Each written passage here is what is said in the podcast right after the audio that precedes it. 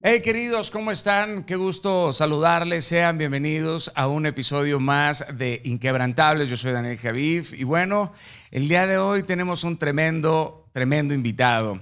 La tierra que cubrió el cuerpo del gran libertador Simón Bolívar también vio nacer al gigante que hoy nos acompaña.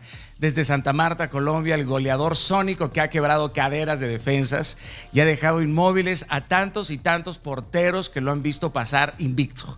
Le llaman el tigre por su agilidad y por su destreza, pero también lo es en su alma indomable, misma que refleja su fiereza, su tenacidad y poderío sus dones felinos han hecho rugir a fanáticos en ambos continentes. Es un ejemplo de superación que se levantado una y otra vez, que ha surfeado las adversidades y que ha mostrado que con un espíritu valiente las lesiones solamente lo hacen más fuerte. Es un tipo incontenible, es un atacante eh, indómito, es un, es un delantero como las ráfagas del Périja, es un gedeón incansable que desde niño ha perseguido lo que anhela y esos sueños y esa lucha se han traducido en la osadía de su fútbol.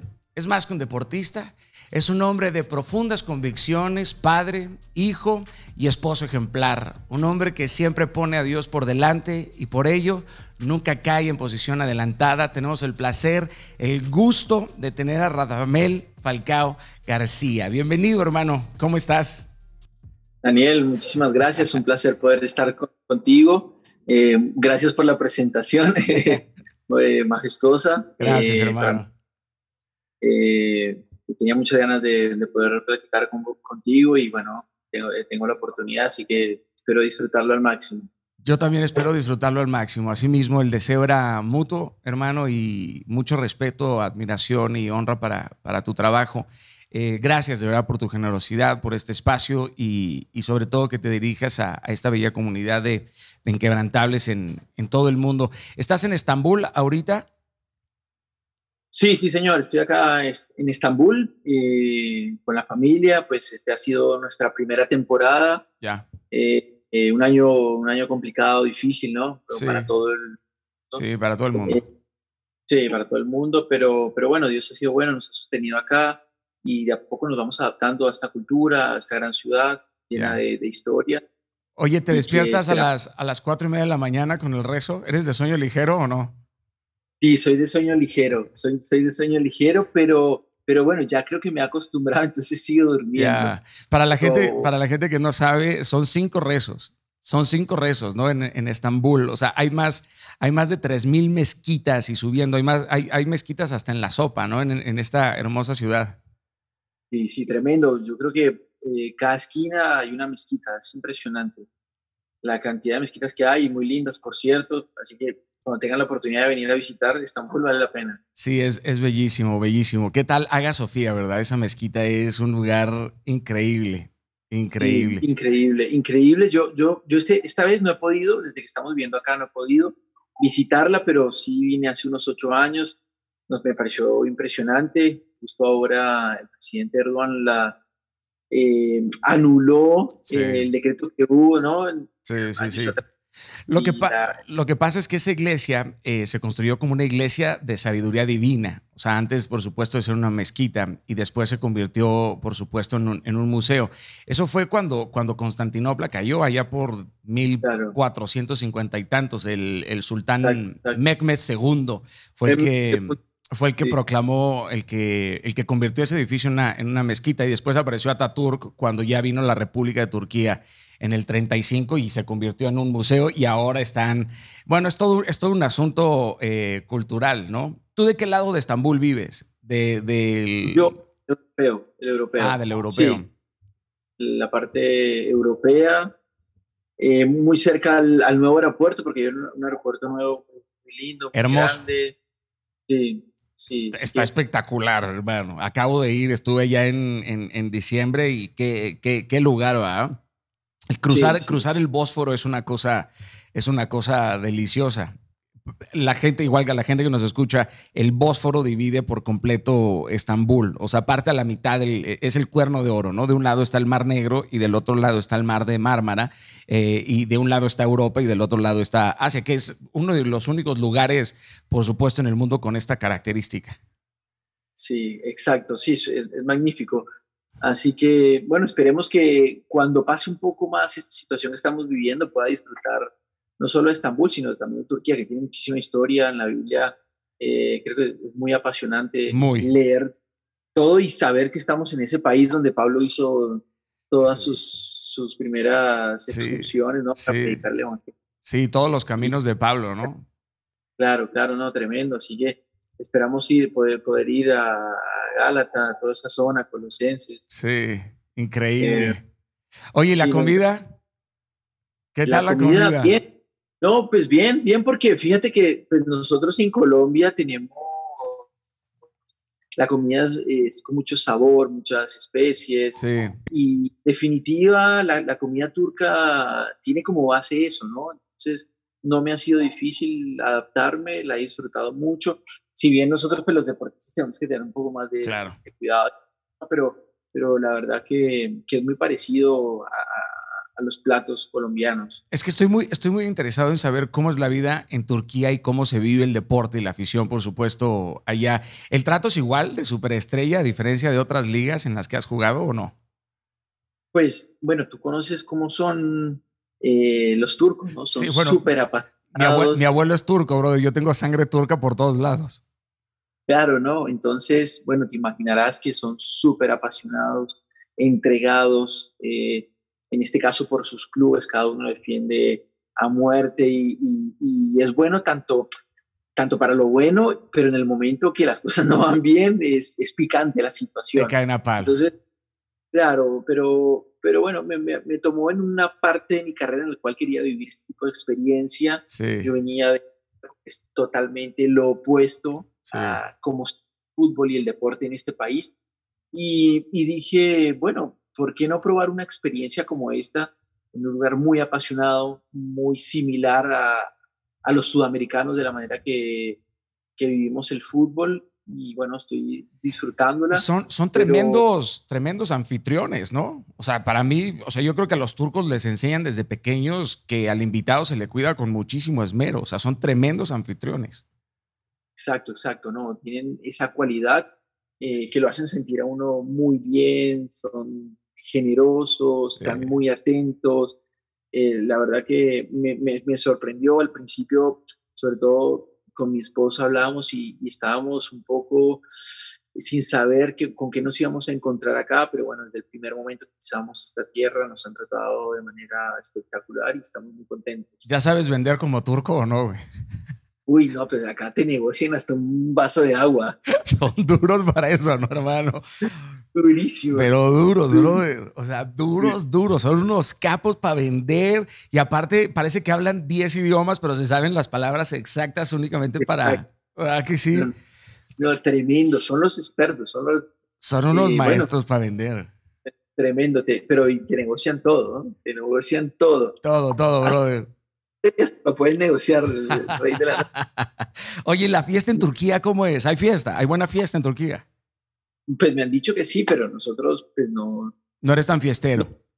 No, no, sí, no tenemos mucha vida nocturna. Eh, somos, somos, más de, de, salir a cenar, de, de, ese tipo de cosas, pero yo la verdad es que no le he tomado todavía... Eh, eh, el ritmo. ¿Cómo es, cómo es el tema con los... No, con los hinchas, ¿sabes? Cuándo salir, cuándo no, porque como son tan apasionados, entonces tengo que buscar los momentos exactos, en los lugares donde... O sea, o sea ¿qué dices, güey? Si salgo ahorita me van a agarrar a madrazos, ¿no? Me van a dar unos palazos. Sí, de verdad, así de... Claro, es que así ha de ser intenso. Pues, pues a ver, yo, yo, yo lo, lo, que veo, escucho más o menos, me da a entender ese tipo de cosas. Entonces que tengo que tener cuidado y medir y saber cuándo hacer y cuándo no. Entonces estoy, estoy aprendiendo. Sangre otomana, sí. Hay, hay un cementerio de futbolistas muertos. No, tampoco, tampoco así, pero, pero no, como para, para saber cuál es el momento más oportuno y sabio, ¿no? Me parece.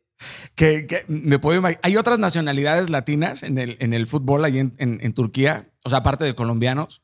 Sí, estamos, yo estoy compartiendo con, con, con uruguayos, Con, dos uruguayos, con dos brasileros, pues tenemos después, latinos no hay más, no, no, latinos no hay más, después tenemos suecos, franceses, árabes.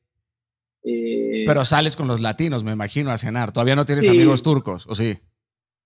Eh, no, no, no, no, pues, con los latinos, con los latinos. Hay un español también muy divertido, así que nos, nos, nos juntamos más que todo con ellos. Ya.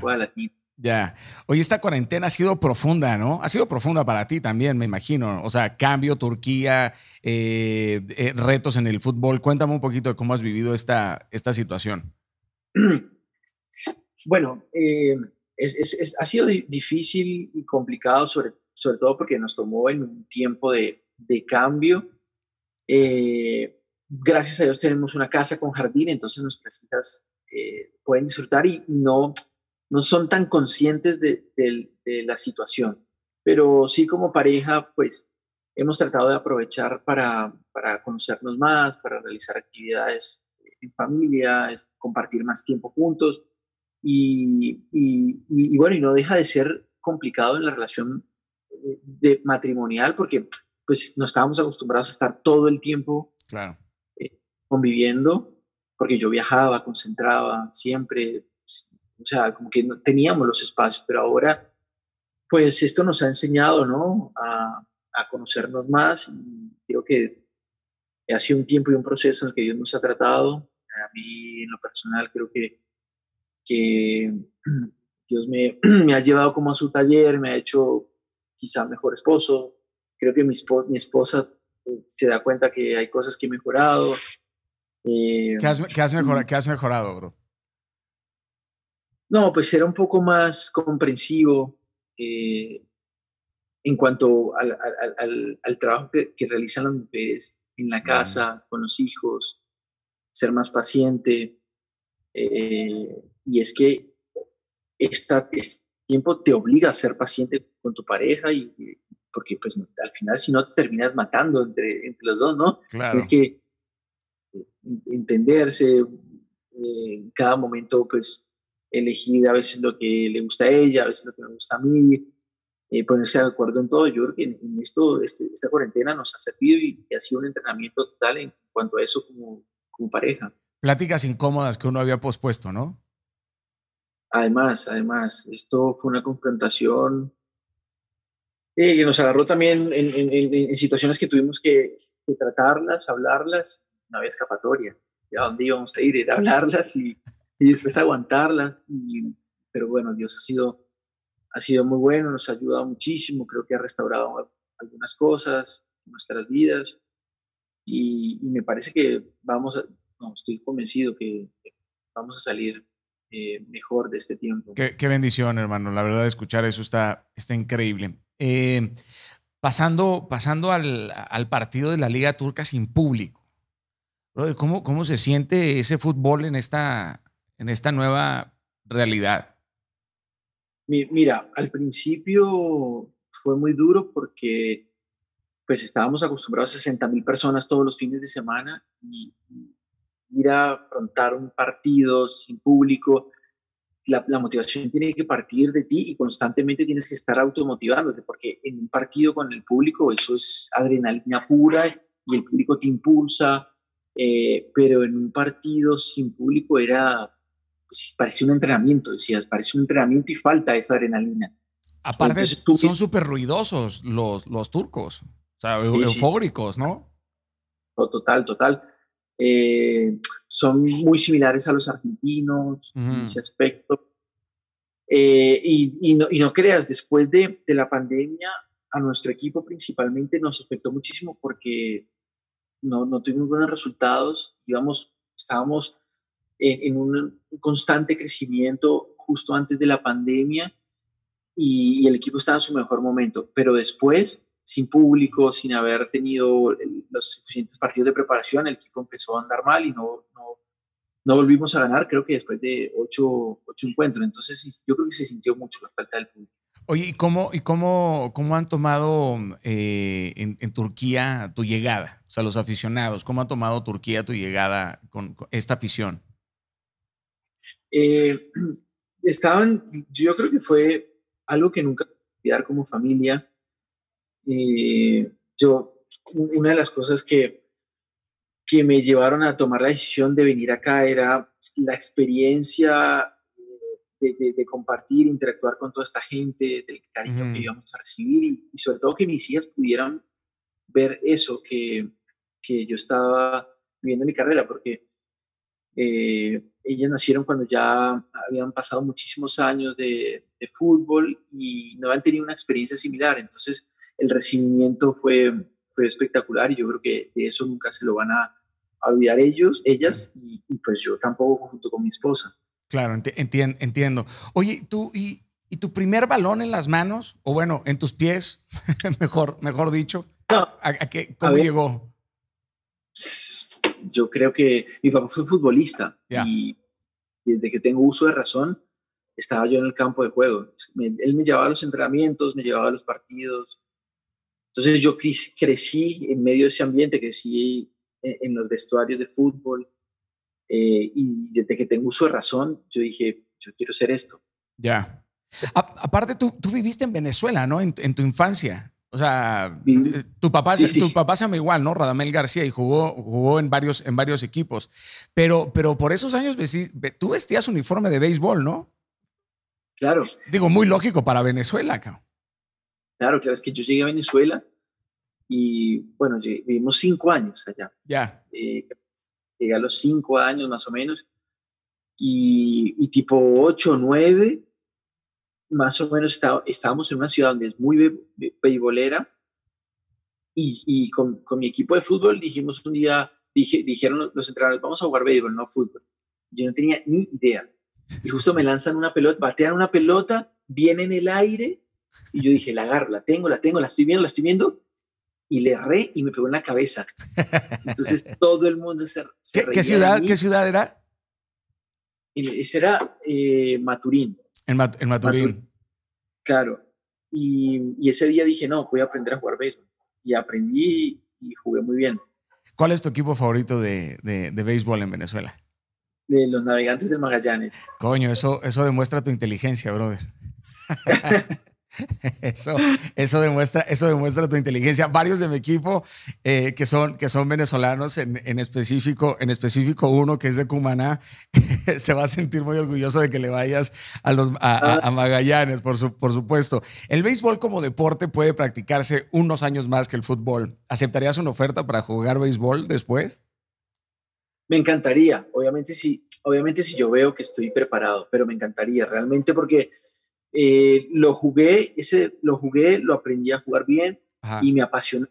Entonces, que siempre, y cada vez que voy a Estados Unidos, con mi esposa la llevaba siempre a ver un partido de béisbol y todos los años tenía que explicarle durante el partido las reglas. No, bro. Todos los... Imposible explicar el béisbol. Sí, sí, sí. Es imposible. Es, es, es, cuando sabes, cuando piensas que ya sabes, te das cuenta que no sabes ni madres de béisbol.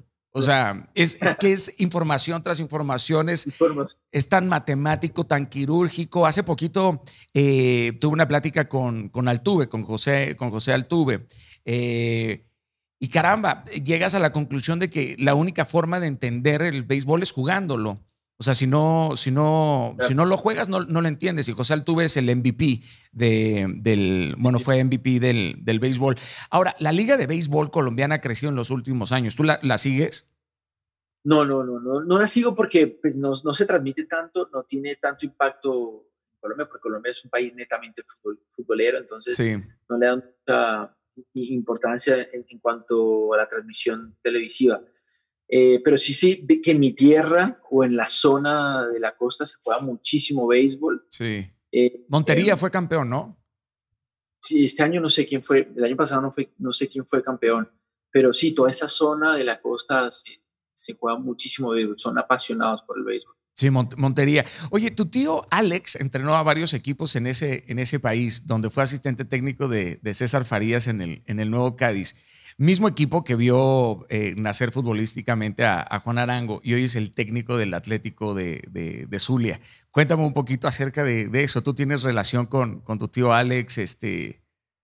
Sí, claro. Mira, mi papá, cuando estaba vivíamos en Puerto Ordaz, mi papá jugaba en Mineros de Guayana, lo trae Alex a, a que entrene los porteros y demás y me acuerdo que eso fue en 92, 93, no me acuerdo qué año. Y desde esa, desde esa época mi tío se quedó a vivir en Venezuela y bueno, pasó por muchísimos, por muchísimos equipos y bueno, se radicó allá y, ha, creado un, nombre en, este país por toda su trayectoria. De vez en cuando estamos hablando y bueno, sé que estuvo también con, Juan Arango, que creo que es el jugador más importante del fútbol mexicano.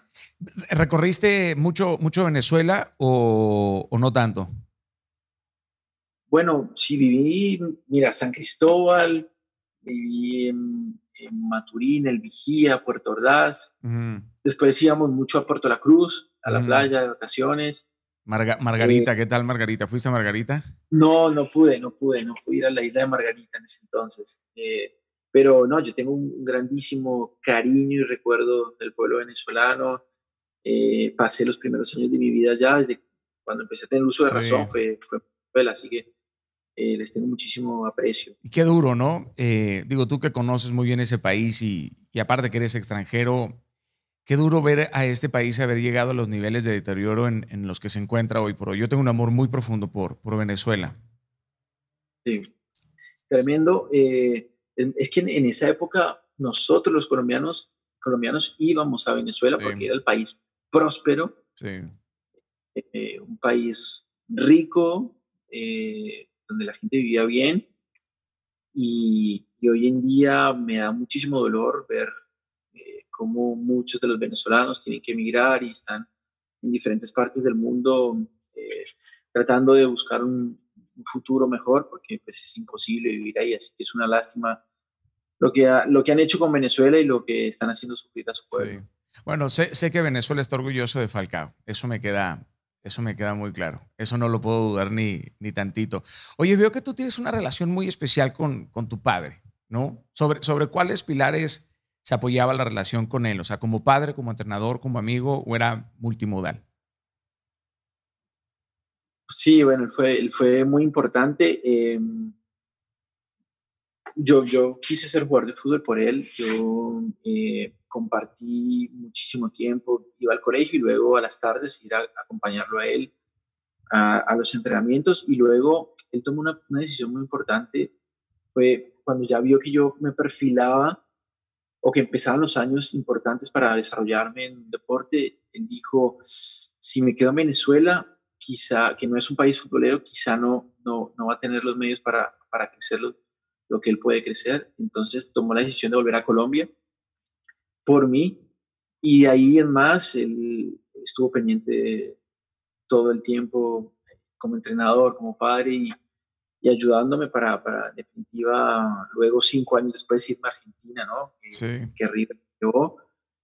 Eh, él, trabajó en, varios, en varios equipos, ¿no? Santa Fe, el DIM, Barranquilla.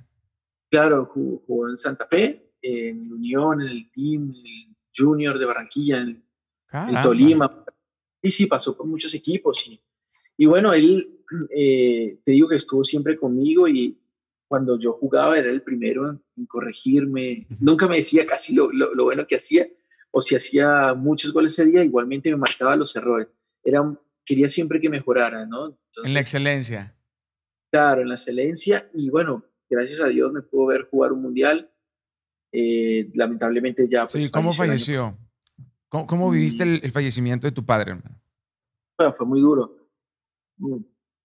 Porque, pues era, era un amigo y compartía muchísimo con él eh, como padre en el fútbol. Eh, muchas veces iba de vacaciones con nosotros, tratábamos de, que las familias fueran y él estaba ahí siempre. Entonces, eh, era de esas personas con que yo podía, que hablaba simplemente para hablar todos los días y un día de fútbol, un día de otra cosa. Entonces cuando se fue, eh, al principio, claro, a veces se marcaba su número inconscientemente. y me costó, me costó mucho eh, como aceptarlo, ¿no? Eh, ha pasado muy poco tiempo y a veces, bueno, todavía estoy en ese proceso de, de definitivamente superarlo. ¿De qué falleció? Él le dio un, parto, sí, un parto. Estaba jugando tenis, él era apasionado por el tenis también. Después de que se retiró a jugar al fútbol, su deporte fue el tenis. Y, y bueno, justo cinco meses antes de que él falleciera, había fallecido su hermano, que era actor en Colombia, eh, mucho más joven, y, bueno, yo me asusté, le, le, pedí por favor que hiciera todos los análisis, de, pero se ve que él le tenía pavor a un análisis, no se lo quiso hacer y era el más importante y no me dijo. Y al final, cinco meses después de que su hermano había fallecido, él falleció de lo mismo. Un infarto fulminante, me imagino. Claro, sí, sí, sí.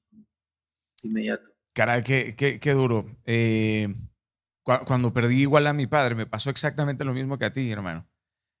Marcar el, marcar el teléfono pensando que, que sí iba a contestar del otro. Claro. Es como, es como si se doblara la, la realidad, ¿no? Como que es una forma, es una forma medio, medio inconsciente. Sí, es un, es un dolor, es un dolor muy profundo, pero uno, uno termina por entender que, no puede pasar el tiempo que le queda a uno en esta vida sufriendo, sino todo lo contrario, construyendo grandes aventuras para que cuando uno se lo encuentre en lo eterno, pues, platicarle todo lo bueno que uno todavía continuó. Ni modo de llegar frente a, tu padre y decirle, no, pues pasé todos los demás años llorando porque te fuiste, ¿no? ¿Y qué compara uno la eternidad con, con, eso? Y la ausencia a veces educa, ¿no? Es muy probablemente que a mí me ha educado mucho la ausencia de mi, de mi padre exacto, sí, porque pasas a tener otro, otro rol. Por ejemplo, eh, mi mamá, yo tenía solo hermanas y, pues mm. la única figura masculina en la casa eh, terminaba siendo yo y, hoy en día se apoyan muchísimo en mí. Entonces, en definitiva, eh, crece en mí una responsabilidad más, ¿no? De, de, de alguna manera tomar ese lugar y, y ayudarlas y guiarlas y estar para, estar para ellas en el momento que lo necesiten. Gracias a Dios, mi papá conoció al Señor, eh, ya lo conocía hace muchísimo tiempo, pero en los últimos años de su vida empezó a, a, tener una relación más personal íntima y bueno, sé que está, está con él. Con, con el Señor no, no, lo dudo ni tantito, allá, allá lo verás. ¿Algún reproche que te quedaras guardado? Eh, él, siempre me decía, no, quiero ir a conocer a Grecia, después de eso me puedo morir tranquilo. Yo decía, no, yo no lo voy a llevar a Grecia porque después se muere, entonces dije, no lo llevo a Grecia. Fíjate cómo funciona la mente, cierto, es, es, es, cierto, es cierto, es cierto. Y al final nunca los llevé a Grecia, eso me quedó. Quería conocer Grecia. Claro, ya. Es, es chistoso porque eh, mi madre, cuando estábamos, cuando yo estaba muy chiquito, me decía, si no me marcas eh, cuando llegues a la casa de tu amigo, eh, siento que me muero. Y yo nunca le marcaba. Entonces siempre era la misma pelea. Hasta que le dije, es que no te marco porque, porque no quiero que te sientas que te mueres. así, así funciona, así funciona. A veces, a veces, claro, es que si me llevas a Grecia me puedo morir y uno dice, no, entonces no te voy a llevar porque no quiero, no quiero, no quiero que te mueras. ¿Cuántos años tenía tu, tu papá cuando, cuando se fue? 61, 61. Joven, joven, realmente, realmente joven. Ahora, cuéntame, ¿cómo fuiste capaz de jugar como, como profesional siendo literal un niño, brother? O sea, debutaste en, en, segunda división teniendo, ¿qué? ¿13 años? ¿12 años? Sí, sí 13 años. Eh, porque en Colombia han puesto una, una regla que tenía que jugar un minuto un menor de 17. Y me acuerdo que, pues, mi club era chico, no tenía los jugadores eh, contados y, y, por ahí las inferiores era difícil encontrar un, niño capacitado como para jugar con el equipo profesional que sea menor de 17. Y justo los que estaban capacitados, uno se ha lesionado, el otro suspendido, no sé qué, sí, qué rollo había pasado y, y, el que quedaba era yo porque ya estaba entrenando con ellos. Entonces dijeron, mira, me estaban preparando para el año siguiente, pero dijeron, tienes que jugar por lo menos un minuto. Y al final jugué como 20 minutos o algo así ese año. Se, se, se, se cagaron, cuando te vieron jugar se, se cagaron. Oye, hablé, hablé con, tu, con tu compañero del Porto y en la selección obviamente James, James Rodríguez y al igual que tú pues comenzó a jugar profesional siendo muy, muy joven. ¿Cómo afecta la actividad profesional en tu vida cuando tienes que moverte en un mundo de adultos y eres todavía un niño? Un niño. A ver, depende. En mi caso yo era, soy apasionado por este deporte, mi sueño era ser jugador profesional y mi cabeza solo estaba jugar al fútbol. Eh, y, bueno, yo quería jugar lo antes posible. Entonces, esto te lleva a, ser un poco más disciplinado, más enfocado, pensar más con, con, un objetivo, ¿no? Porque generalmente los niños de esa edad están pensando en jugar a Play o, no sé, ir a los jueguitos o, otra cosa, pero, pero yo pensaba y respiraba y vivía fútbol. Entonces, eh, desde muy chiquito encontré eh, esa disciplina y esa entrega por, por la pasión del fútbol. Entonces, a mí no me costó realmente, no me costó eh, sacrificar ir a fiestas, no me costó a las tardes salir con mis amigos al shopping, no me costó, no sé, tener que acostarme temprano los fines de semana, porque el fin de semana jugaba, porque yo desde muy niño sabía lo que quería y, y no me importaba. Yo a veces me iba a alguna fiesta obligado porque tenía que cumplir y a las nueve de la noche me iba porque el otro día entrenaba. O sea, era una cosa absurda. No, no, bueno, eh, compromiso, brother, desde, desde chiquito, ¿no? El, el, pacto, la, la firmeza, el, el, sentido de responsabilidad, cosa que parece eh, ahora casi imposible de, de, de conseguir, ¿no? Eso es, eso es una realidad. Es muy difícil conseguir a alguien que tenga ya un sentido de responsabilidad o que esté dispuesto a dar más allá del, del 100%. Ahora, es interesante pensar en ese momento, porque nada de lo que te enseñarían en la escuela serviría para poder asumir todos esos enormes retos o roles que tenías. O sea, tuviste que haberlos aprendido de, de, tu padre, de, de, tu madre. ¿Qué, ¿Qué, crees que fue lo que más te costó en esos días? O sea, si pudieras volver en el tiempo con lo aprendido de hoy, ¿harías algo diferente?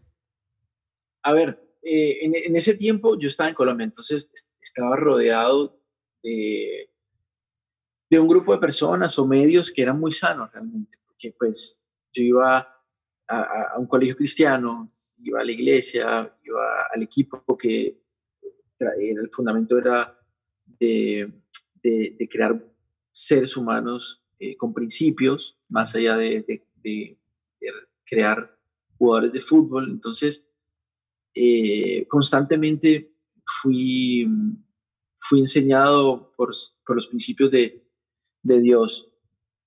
Para mí, lo, cuando el momento más difícil, lo más difícil, sino que tuve que aplicar todo eso fue cuando me fui a Argentina y estaba en un medio completamente diferente, con gente que pensaba muy diferente a mí, con otro medio y sobre todo que estaba solo, que no estaba con mi familia, ni, ni amigos, nada, sino que estaba en un medio donde ya yo tenía que decidir qué era lo que quería hacer, que, ¿sabes? Y no dependía de mis padres, sino era yo y eso me ayudó muchísimo a madurar y a crecer porque ya tenía que tomar cuenta de mí y de lo que realmente quería. Entonces, yo me fui a los 15 a Buenos Aires y terminé de crecer allá. Eh, debuté como profesional a los 19. O sea, fueron cuatro años de preparación muy duros, muy, muy difíciles, eh, porque en los primeros años pues había mucha expectativa por mí. El equipo sabía que yo tenía un gran potencial, pero los primeros dos, dos años y medio tuve muchísimos problemas de lesiones y creo que fue un tiempo de preparación de parte de Dios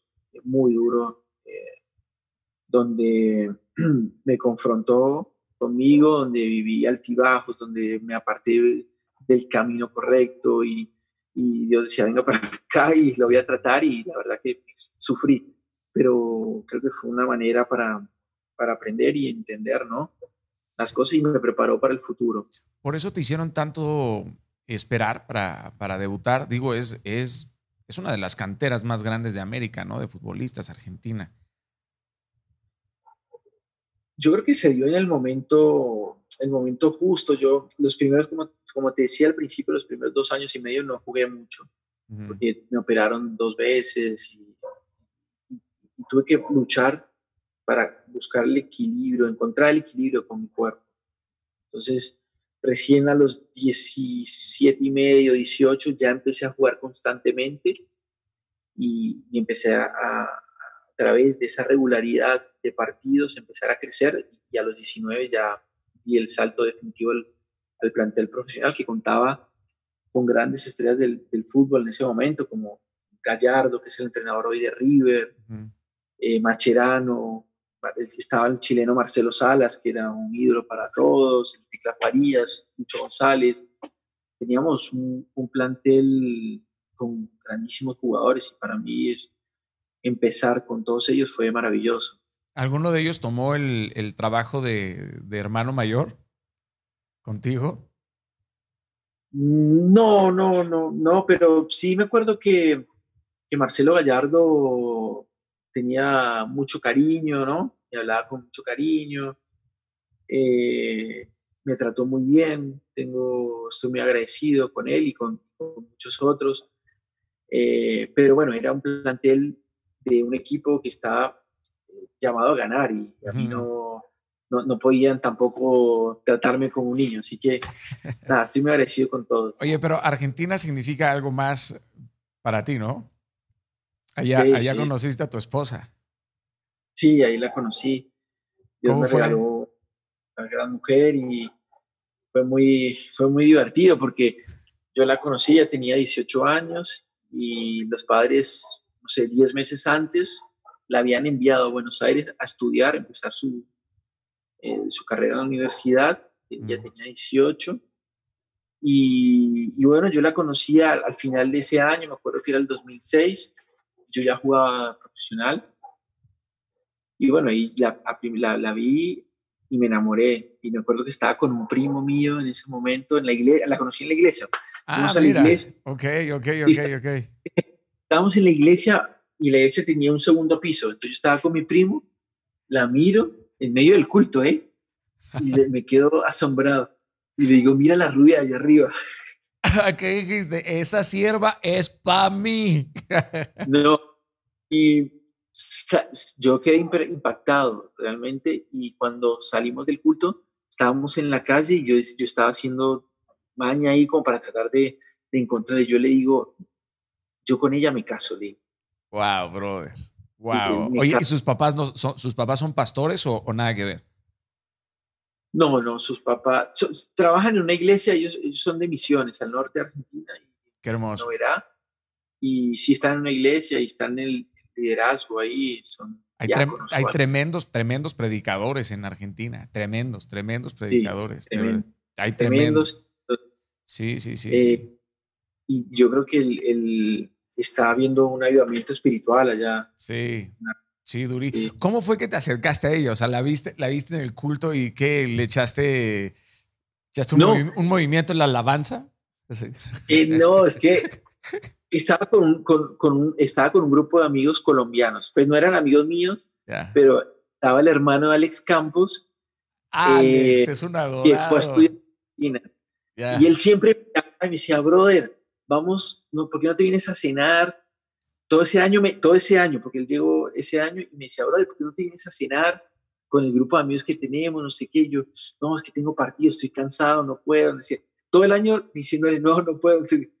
Y cuando, cuando lo vi a él con ella, le dije, John, ¿cuándo vamos a ir a cenar? porque ella era amigo, ella era, eh, hacía parte del grupo de amigos de, de John Campos. Ya, qué mañoso, Falcao, qué mañosito me saliste. Con él, con él. le dije, no, ahí ya no estaba cansado, no había partido. Ese día fuiste con Biblia en la mano, brother, la de apologética, fuiste la, con la de liderazgo, ibas rasurar. Sí, te puedo imaginar, te aprendiste los versículos que nunca te habías aprendido. Y sí, sí, no, cuando la vi, y, y, después, como al otro día, una reunión en la iglesia, una reunión de, deportistas que hacíamos, organizábamos en la iglesia. Y uno de los líderes era de la misma ciudad de Loria o de la misma provincia de Misiones. Y el chico al otro día vino y me dice, mira, quiero organizar una salida porque creo que hay una chica que, que puede ser para ti. Que el Señor, que el Señor la hizo para ti. Y yo no sabía que era ella. Entonces, ah, no, sí, me, me, me explicó yo y enseguida dije, sí, es ella. Me explicó cómo era, es ella. Entonces, claro, salimos y yo estaba más nervioso, yo fui con mi primo. Y entonces era, un, era como una, un concierto en un bar o algo así. Y estaba ella acá, yo sentado a su lado y mi primo acá. Yo no me atreví a hablarle, estaba súper nervioso y habló toda la noche con mi primo. Entonces yo, yo no sabía, yo no quería hacerles saber que, que estaba muerto por ella. Claro, claro, claro. Y, y sí, tuvo más relación con mi primo, entonces mi primo me ayudó, realmente mi primo me ayudó después porque yo... O, sea, eres, o sea, eres medio tronco, medio tronco para ligar. Sí, puede ser, puede ser. Sí, no, ¿Pero qué, le, qué le dijiste? Soy un crack en el fútbol. O ¿Qué, ¿Qué, le dijiste, man? ¿Te, acuerdas lo primero que le dijiste? Ya ni me acuerdo, pero la, eh, habían salido la, la, mi amigo con su novia, sí. otros chicos de la iglesia, mi primo, ella, y al final... Dios me pues reveló Dios me reveló que vas a ser, Dios me reveló que, que tú vas a ser mi esposa, ¿no? No, pero, pero organicé, no sé cuántas cenas habré organizado en ese, en ese lapso de tiempo. y ella te preguntaba, pero ¿por, ¿y este de dónde apareció? ¿Por qué viene tanto a las cenas? Profecías, hablando en lenguas, brother, todo, todo hiciste, me, me puedo imaginar que hiciste de todo.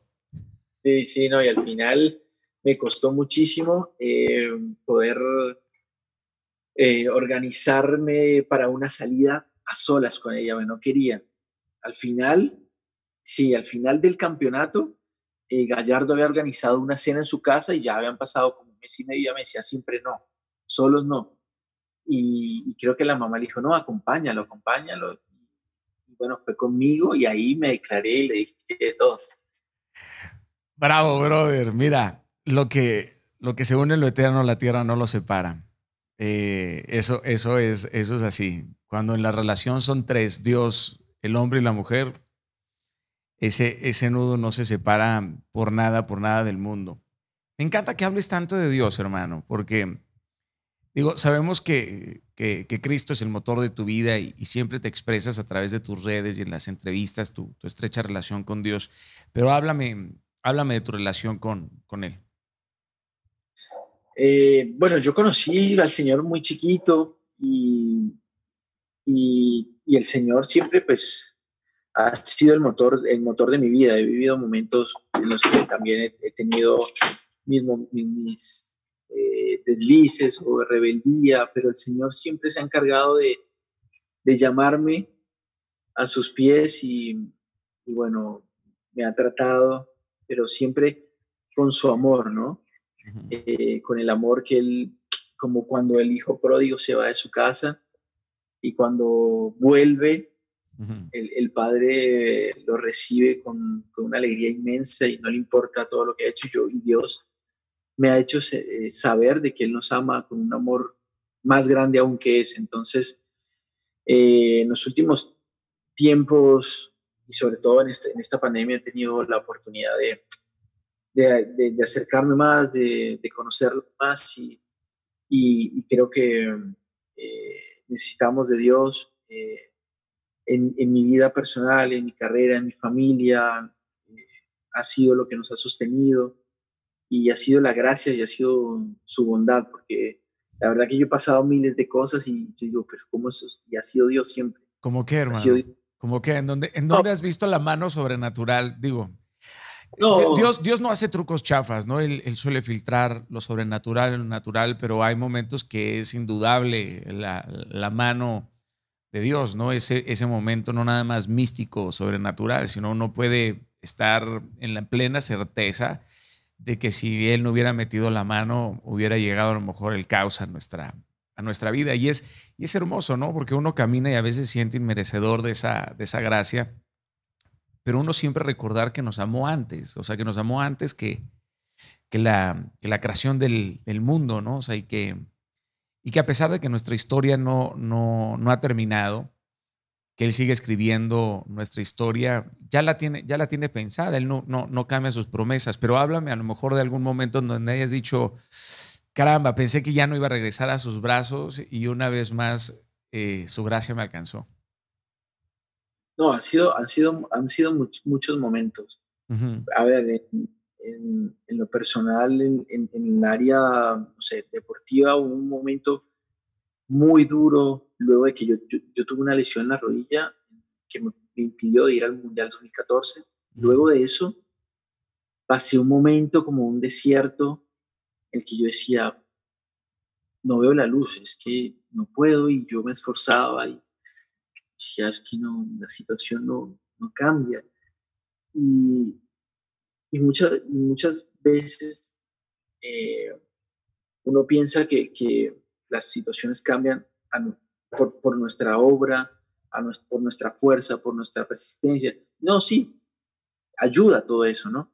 Pero yo creo que Dios está hablando a mi corazón y diciéndome, yo necesito tu corazón y que confíes en mí, porque, porque yo, yo peleo por ti, yo te ayudo, yo puedo solucionar todas las situaciones, pero necesito que, que lo hagas a mi manera y no como tú quieres, no como, porque a veces no necesito que te mates 20 horas del día trabajando, sino que confíes más en mí o que me des más tu corazón. Y fue algo que Dios trabajó conmigo y, y, me, y me hizo saber, mira, conmigo las cosas las puedes hacer, conmigo es más fácil. Y al final Dios revertió esa situación y, y yo vi cómo, cómo me levantó nuevamente, cómo me, me, me, animó, porque yo estaba en un momento muy difícil. Creo que mucha gente no se da cuenta que nosotros vivimos situaciones a veces de depresión a veces de dificultad, pero Dios me sacó como ese pozo y, me animó, me levantó y, y, lo que hizo fue que me enfocara en Él, que me enfocara en sus promesas, en lo que Él promete, que lo cumple, eh, que su palabra es verdad, que la tenía que vivir eh, y en definitiva tenía que confiar y depender de Él. ¿Viviste depresión profunda? Pues no una depresión profunda, pero, pero sí ya me costaba mucho. ¿En algún momento pensamiento suicida o algo por el estilo? No llegué a eso, no llegué a eso tan así, pero sí cuando te pasa un momento y yo, Microsegundos, sí, que cruza la idea. Te cruza. Esto no es normal. Sí. Esto no es normal y bueno, seguramente, y era que algo no estaba bien en mi vida, ¿no? Algo no estaba bien. Eh, dejas, dejas, de orar, dejas de orar un día y se entera él, dejas de orar dos días, se entera tu esposa, dejas de orar tres días y se entera el mundo entero. Ese es, esa, es, esa, es, esa es así. Y a veces cuando, cuando una situación no cambia, lo siguiente a cambiar es uno, ¿no? Eh, yo, yo, yo muchas veces, yo muchas veces me, me pongo a pensar, por supuesto, en, más allá de las, de las historias, por supuesto, eh, bíblicas, y te das cuenta que la, que la Biblia está llena de personas no buenas, sino efectivas, ¿no? Que seguir a Dios es muy difícil y no seguirlo es más. O sea, en el momento en que uno toma la decisión de no... Es que seguir a Cristo es, es el estándar más alto del, del compromiso, ¿no? Del, liderazgo y a veces sujetarte a estas reglas que, que uno luego no comprende, porque hay dudas, hay, hay, personas que piensan que cuando uno sigue a Dios, las dudas y los vacíos existenciales desaparecen, y no, esto, este, de hecho puede ser todo lo contrario. Mira, Daniel, este, este tiempo para mí ha sido muy complicado desde que me moví a Estambul, eh, sobre todo después de la pandemia, yo me lesioné y era algo sencillo, dos semanas. Y a las dos semanas, cuando iba a jugar, recaí y se alargó y van cinco semanas y, y ya venía con, con, listo, con un episodio también antes que, me alejó dos meses en esta temporada. Entonces, eh, no ves con claridad la situación y empiezan las dudas y, y empiezas a darle tanta importancia al problema y a lo que está enfrente tuyo que te olvidas de mirar a Dios. Entonces, las, cuando yo miraba el problema, o los días, porque son días, ¿no? La lucha, la lucha es diaria. Entonces, cuando yo, durante un día, yo no dormía pensando el problema, miraba el problema, y me levantaba, ya mi esposa me veía raro.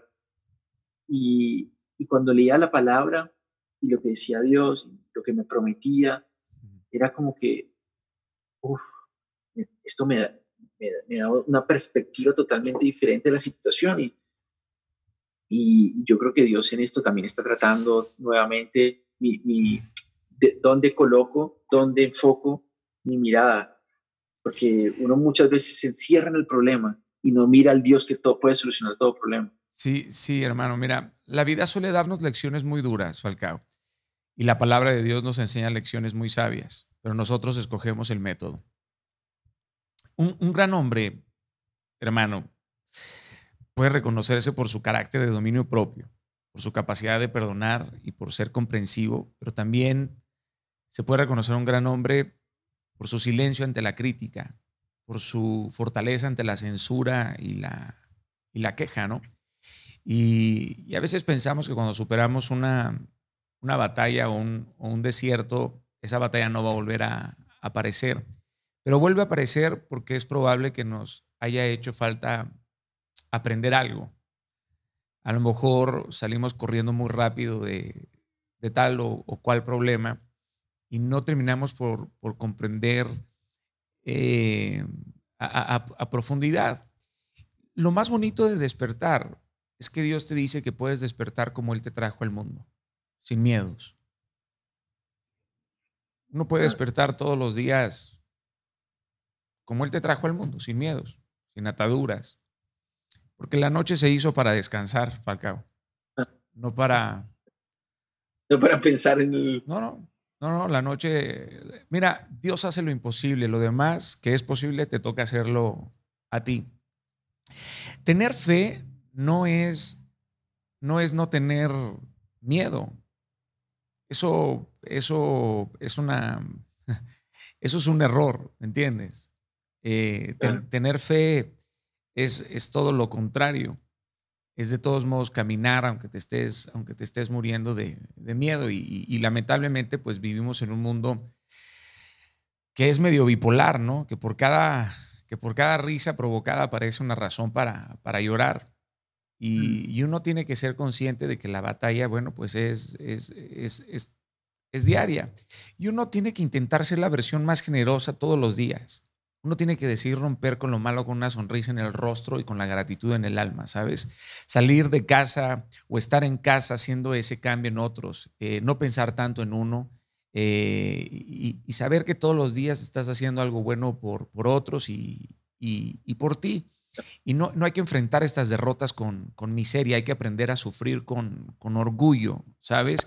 Y no hacerle tanto caso al corazón, Falcao. Porque tú que eres un hombre que conoce la palabra de Dios, a veces uno le hace caso a su corazón y olvidamos que el primero al que engaña el corazón es a, su dueño. Así que mira, yo la verdad, flaco, yo sé que sientes la presión de 200 mil personas o de todo un país entero y te sientes abrumado por las expectativas, porque las expectativas de todos tus fanáticos han de pesar un montón, brother la responsabilidad ha de, pensar, ha de pesar muchísimo, ¿no? Y, y, piensas en el contrato y en el dinero y, a lo mejor hasta te has de sentir, qué sé yo, hermano, miserable por, por tener un sueldo y no poder trabajar o darle gozo y, llenar de alegría al, al, público. Es porque uno se empieza a sentir avergonzado, este Falcao. La vergüenza llega a nuestra vida y, luego se filtra por esas pinches grietas, ¿no? Y empieza a derrumbarnos por dentro y nos sentimos eh, insolentes y, sentimos que no merecemos nada. Y, uno nunca puede olvidar, hermano, que cuando Dios pone a personas como tú en lugares de tanta, tanta, tanta eh, luz, de tanto, de tanto trabajo y, tan brother, te conviertes en un enemigo público para, para Él, ¿no? y acuérdate que la duda la duda es su herramienta número uno, Falcao. Ah. Cuando te hace dudar a ti, hace dudar a toda tu familia, brother. Por supuesto que te va a atacar a ti, en lugar de atacar no nada más a tu esposa o a tu madre, te va a atacar a ti, te hace tambalear a ti el líder, ¿no? Y luego mierda, uno se ve al espejo y dices, yo no tengo la capacidad, no tengo la fortaleza que tenía mi padre, entonces te empiezas a comparar y cuando te empiezas a comparar, puta cabrón, empiezas a, deformarte. Sí, sí, la, no, sé la batalla no sé si estoy, en lo cierto, hermano, pero... No, no, no, seguro. Es que eh, Dios me ha enseñado en este tiempo que, la batalla de la mente es, diaria, es constante y, uno tiene que saber elegir. La, culpa es un estado mental, Falcao. Es un estado mental. Practica de todos modos intensamente la fe como lo has hecho hasta el día de hoy y nada te será imposible, querido. Eso, eso, eso, es, eso es así. Y sabes que me hace recordar un, versículo que, me encanta, que es Job 11, 16, 17, que dice, ciertamente olvidarás tus pesares o los recordarás como el agua que pasó. Tu vida será más radiante que el sol de mediodía y la oscuridad será como el amanecer. Te regalo, esa, te regalo esa palabra, brother, para que, para que no... Gracias. Llénate, llénate de fuerza, brother. Usted alabe y adore. Me, me, ponte a pensar en, los Eliseos, ¿no? En los Elías, ¿no? destruye a 300 profetas de Baal y de repente termina escondido en una cueva porque una mujer lo empieza a perseguir. ¿Cómo, brother? Usted no está hecho para balar. Usted ya no es una oveja. Usted es un león. Así que levántese, canal. Levántese y a rugir como, a rugir como, como siempre. Horas antes de cada partido. Sí, claro, sí, sí. Eh, cuando estoy jugando estoy orando a veces, hablando con Dios. Qué tremendo, ¿no? Qué tremendo. Sí, porque eh, sí, a veces le pido, no sé, al Espíritu Santo que me guíe, que, porque también durante un partido te juegan eh, a favor o en contra de la mente, lo que uno piensa. Entonces, mm. por ahí hierro un gol y para olvidarse eso no es fácil, hay que estar fuerte mentalmente y, y y bueno, trato de hablar con Dios y, no sé, a veces le, le pido, Dios, ayúdame, regálame un gol y me los ha dado. Claro, claro lo este, hace. Esas oraciones, esas oraciones cortitas pero efectivas, ¿no? Regala, Regálame un gol. No te va a regalar nada, cabrón. Sud y vaya a, confrontar y, y, y, métalo, por favor, ¿no? ¿Sabes qué? Veo, veo que eres alguien que, que, se empuja hacia la excelencia, ¿no? Pero, pero hay que aprender en esta vida que no se trata de fingir perfección, hermano. Esto es un balance. Esto es, esto es, un, es un balance, hermano. Uno tiene que vivir en, en, en balance. Diría mi manager, 98% está bien. El 98% de excelencia está bien. No, creo que ese es uno de, de mis problemas y que soy muy autocrítico, entonces como me gusta hacer las cosas bien, a, veces no he sabido manejar eso cuando no me sale bien y me he frustrado muchas veces. ¿Te importa mucho lo que la gente piensa de ti?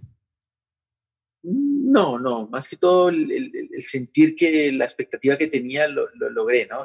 Ya. Y no, es posible, eso no, se, no lo hace nadie. Oye, cuando, cuando nos veamos me tienes que compartir esas camisetas con frases sobre, sobre Jesús porque como tú dices, ¿no? Con, con Jesús nunca, nunca estarás solo. ¿Cuándo empezaste a hacer eso, eh? ¿Cuál ha sido la reacción de tus seguidores? Mira, eso lo hice, tenía un amigo en Argentina cuando llegué a River. Ajá. Y, él trabajaba en el grupo de atletas de Cristo ahí. Entonces, justo estampaba camisetas y, y, me dijo, mira, te hice una y me la regaló. Recuerdo que, que fui a, a, a Berlín a jugar con River un torneo y fui goleador, el mejor jugador y tenía una que decía Jesús te ama, no sé qué, en español. Entonces, muchas veces cuando había la oportunidad, pues me ponía las camisetas y daba un mensaje, ¿no? Me encanta, me encanta que no te avergüences de eso nunca. Digo, en el, mundo de hoy que luce tan revuelto, pandemia, racismo, dictaduras, calentamiento global, violaciones, migraciones, parece que estamos en, en un infierno terrenal. Eh, ¿Qué le dices a la gente que ha perdido, que ha perdido la fe? Porque nosotros a veces, no sé si hemos perdido la fe, pero sí la confianza. Yo nunca he perdido la fe, pero sí la confianza, que es, que es, que es muy diferente, ¿no? No, muchas veces la, cuando me acerco a alguien a hablarle de, Jesús, me dice que, que, que, no cree muchísimo en la religión, que no cree en los líderes. Y yo le digo, mira, a ver, yo también yo he sido eh, decepcionado por líderes en los que he puesto mi confianza, pero esto me ha enseñado eh, que, que, Dios no es la religión, que Dios no es un humano para mentir y que Él nos ama. Este, mucho más grande que una religión, claro. Claro, uno, la religión la creó el hombre, uno tiene que acercarse a Dios y no, no un líder, no una religión, sino acercarse a Dios, porque Él nos ama y hizo todo por, para que nos acercáramos a Él. Entonces, quizá eso es lo que le puedo decir a esa gente que ha perdido la esperanza, es que que, no ponga la esperanza en los hombres, porque los hombres son imperfectos. Nadie te puede, ningún ser humano puede perdonar tus pecados, ningún ser humano puede decir que es perfecto. Solamente Dios tiene la capacidad para perdonarnos y nos ama con un amor que, que es superior a todo. De acuerdo, totalmente de acuerdo. Insisto, ¿no? Tener, fe no es dejar de tener miedo, sino es todo lo contrario, es abrazar las promesas de Dios en tiempos de incertidumbre. y a veces creo que la gente que realmente odia o no soporta es la representación ideológica de la religión o, de, o del Dios que ha mostrado eh, Hollywood o, o, hasta el sí, hasta la religiosidad, ¿no? lo, tradicional. Y también uno tiene que aceptar que si, a muchos no les puedes ni cambiar la comida, imagínate cambiarles los valores, hermano, ¿no? Eso, también, eso también siempre va a ser un, reto, ¿no? Y en, y, en, momentos como los que hoy estamos, sin duda, uno tiene que estar enfocado en, en la fe, pero no en esta fe ciega, sino en esta fe que pregunta, sino una fe que también tiene, que tiene dudas, ¿no? que, que va y resuelve, que resuelve, que resuelve eh, con, con, preguntas. Yo, yo te vi ahora muy, muy activo denunciando los actos de, de, racismo, que es algo profundamente también espiritual. Háblame un poquito acerca de eso. Sí, bueno, a ver, eh, yo convivo con, con muchísimos chicos eh, que, que, de color o de, de otras razas que, que, sienten o en algún momento han tenido ese tipo de episodios y, y realmente creo que ya en estos momentos no podemos tener ese tipo de, de pensamientos, ¿no? de, de actitudes, y que todos somos iguales. Eh, Dios nos creó a todos y nos ama a todos. Eh, y creo que esto hay que hacer algo para, para, para pararlo, ¿no? Y esto empieza, yo creo que desde las familias, desde las casas, por, por enseñarle a nuestros hijos eh, este tipo de cosas, para que luego cuando vamos al mundo, pues nuestros hijos sean los primeros que, que, que empiecen, o no que empiecen, pero que, que ya tengan una educación acerca de esto. Eh, creo que en muchas partes no se ha dado la educación necesaria, ¿no? Para que, para que las personas contemporáneas a nuestra generación puedan tener la actitud adecuada. Sí, sí, y, digo, sin imponerle nuestros valores a nadie, siempre sabiendo que el amor debe de ser nuestra, nuestra máxima meta. Te pregunto, ¿tú has experimentado directamente discriminación o, por razones raciales o culturales dentro de tu carrera en, en Europa? Sí, sí, sí, eh, por ser sudamericano, sí. Wow. ¿En, en dónde? Tuve, tuve, en, una, en una final, en una final de europea, me dijeron, eh, claro, esto es un sudaca de mierda, no sé qué. Ah, sí. Ah, sí, sí, sí, sí, sí. Coño, brother. Qué, qué, qué duro. Oye, ¿y qué tan, qué tan abierta percibes a la sociedad turca? Especialmente ahora que, decías, ¿no? El, gobierno le está dando mucho peso a la tradición islámica.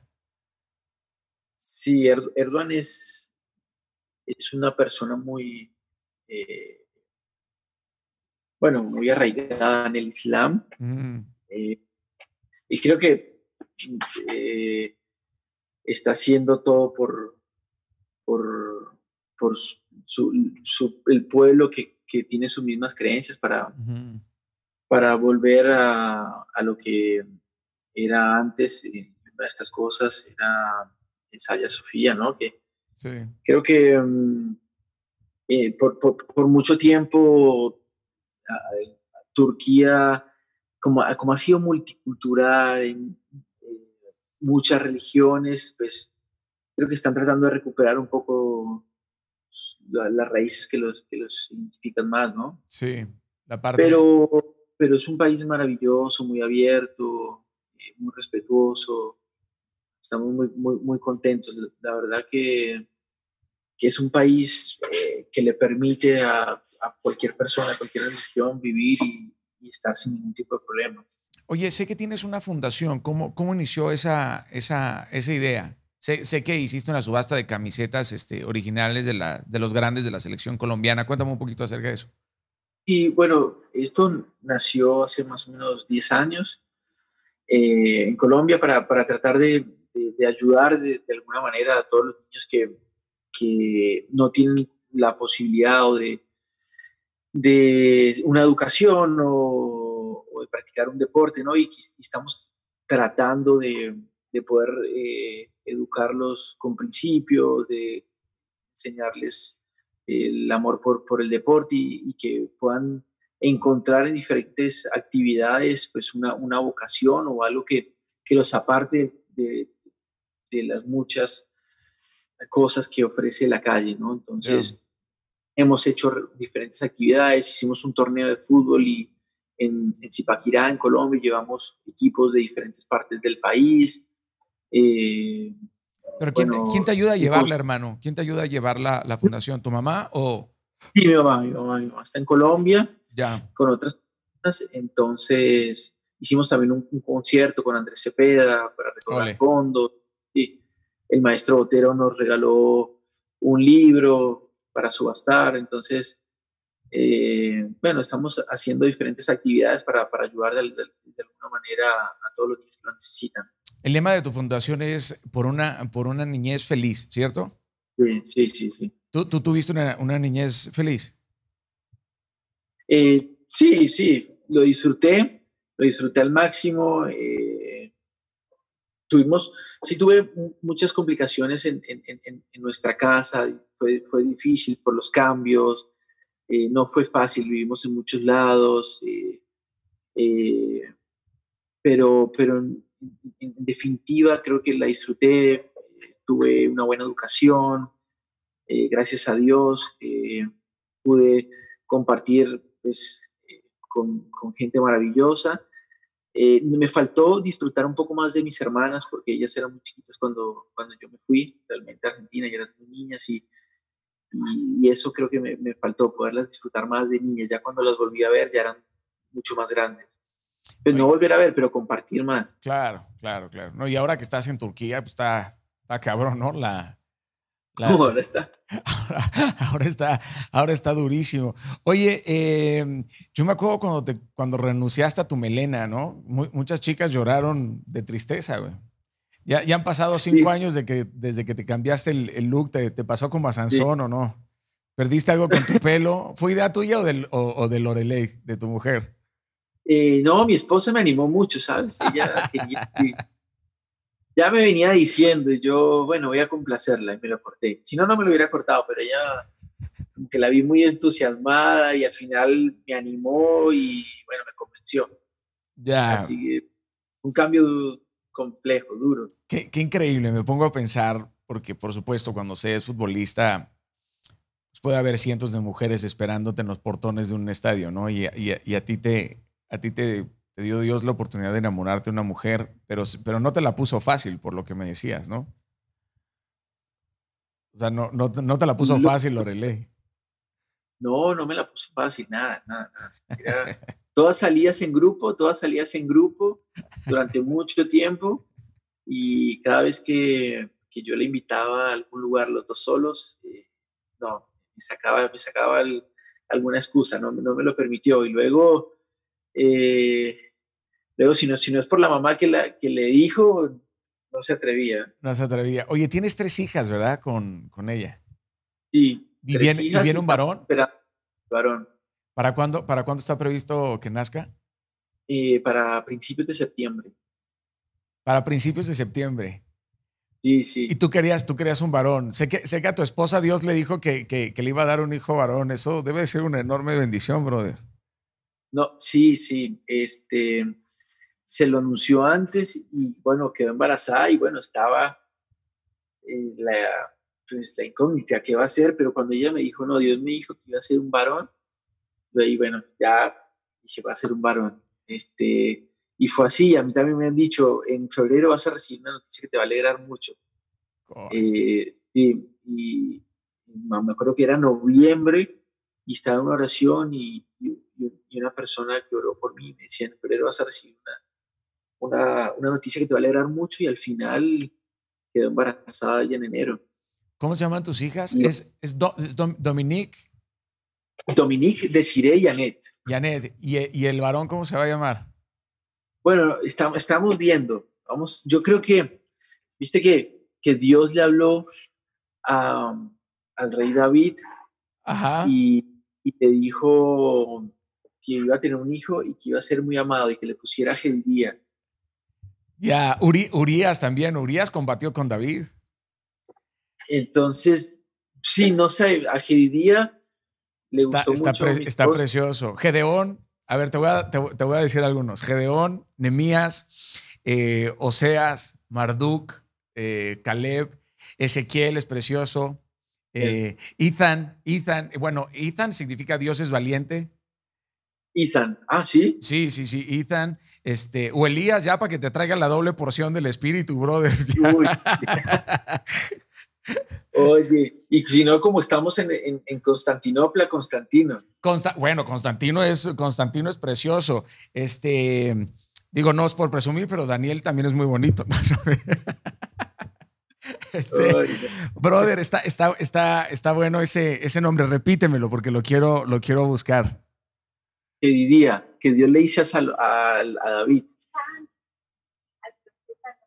Ah, ah, no, Anatam, dice mi esposa. Anatam. A ver, Lorelei, aparece, por favor, que te quiero saludar. Amor, ven, por favor. Lorelei estaba escuchando todo. ah, sí, vela, no, brother, estaba, eh, tenía un, te dejó un oído puesto en la mesa. Así. Me dice, Natán, dice. la historia, digo. Hola, Lore, ¿cómo estás? ¿Estás, eh, si te sientes cómoda?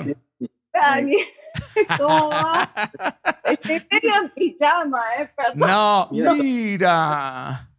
Estamos atrás en la ventana escuchando todas las... ¿Ella, ella, ¿Ella quién es? Ella es Desiree. Desiree, estás hermosa, Desiree. Y luego, Dominique. Dominique, Dominique, la más grande. ¿Y Annette dónde está? Ah, Annette, Annette tiene tres años, esa es la más chiquitita. Dominique tiene siete. La Domi tiene siete. Va a cumplir siete perdón, va a cumplir siete. Ella cinco. Estás hermosa, deciré. Oye, a ver, eh, tú no, Dominique, ¿cómo se va a llamar tu hermano? ¿Cómo se llama? Dime. Jedi. Ellas le dicen Jedi. ah, Jedi. el Jedi, como el de Star Wars. Como el de Star Wars, como el de Star Wars, claro, claro, claro. Ahora sí, tú explícame la historia porque Falcao este, rompió la historia por completo. No, pero es que él no la cuenta bien. no, igual, mira, es bonito porque a mí Dios, nosotros estábamos pasando un tiempo muy difícil. Bueno, en uno de mis devocionales Dios me habló muy fuerte eh, y me dijo que íbamos a tener un varón. Qué hermoso. Y, eso fue en noviembre. A mí me operaron en diciembre por una complicación, bueno, de las mujeres. Eh, me operaron en diciembre y había muy, pocas posibilidades de que yo, o sea, me quede embarazada rápido porque pues me habían operado en diciembre. Y, y en enero, y en enero me quedo embarazada. O sea, Milagro absoluto. Dios me habló y me dijo que me iba a dar un varón, pero claro, yo pensé como, sabes, cosa de unos meses o en dos años o en tres años, no sé, qué sé yo. Y en, y en enero me, me quedé embarazada, cosa que es muy difícil porque el tipo, o sea, había muy pocos días, a mí me operaron. Eh, enseguida, fue enseguida. Me operaron en diciembre y nosotros, bueno, eh, no, se podía, o sea, no podíamos. Y él también fue a pretemporada y yo decía, pero es muy, o sea, y en nada, y en enero me quedé embarazada. Qué bendición, Claro, y, y fue muy loco porque, a ver, o sea, cuando yo me hice el test de embarazo, eh, yo decía, a ver, no, no puede ser, no, es que no puede ser porque porque es que me operé en diciembre, o sea, ¿cómo, cómo, cómo, o sea, no, no, no, yo no decía, no podía creer, no podía creer. Claro. Y, y claro, y todo el tiempo, todo el tiempo el Espíritu Santo en mi cabeza, tipo, o sea, de la palabra que Dios me habló muy fuerte en noviembre. Te dije que creyeras. Exacto. Sí, claro, qué, qué tremendo. Y, aparte me habló, me habló muy específico del nombre este que vivía que significa amado del Señor.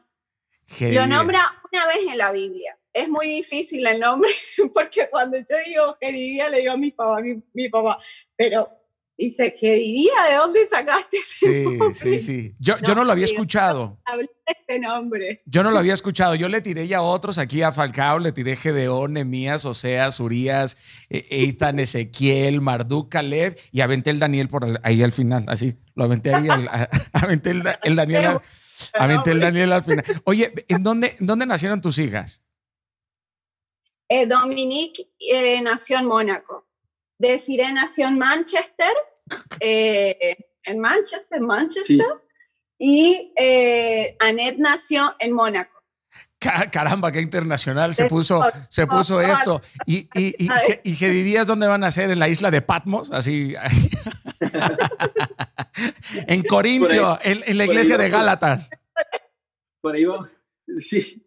¿Sí? Esperemos que no vacaciones. esperemos que no nazca ahora, que nos vamos unos días de vacaciones. Digo, oh my God, o sea, porque yo ya estoy tipo septiembre, ya te. Ya, ya estás sanada no quiero que viaje. Me decía, yo doctor, por favor, es que le dan solamente una semana de vacaciones. Y dice, ay, estuvimos una hora en la consulta hasta que medio que lo convencimos y me decía, bueno, yo no te recomiendo que viajes. Yo, por favor, doctor. Oye, oye, Lore, Falcao, Falcao me, me, confesó que le hiciste muy difícil la conquista, man. Que fue muy difícil conquistarte. O sea, se la pusiste ruda.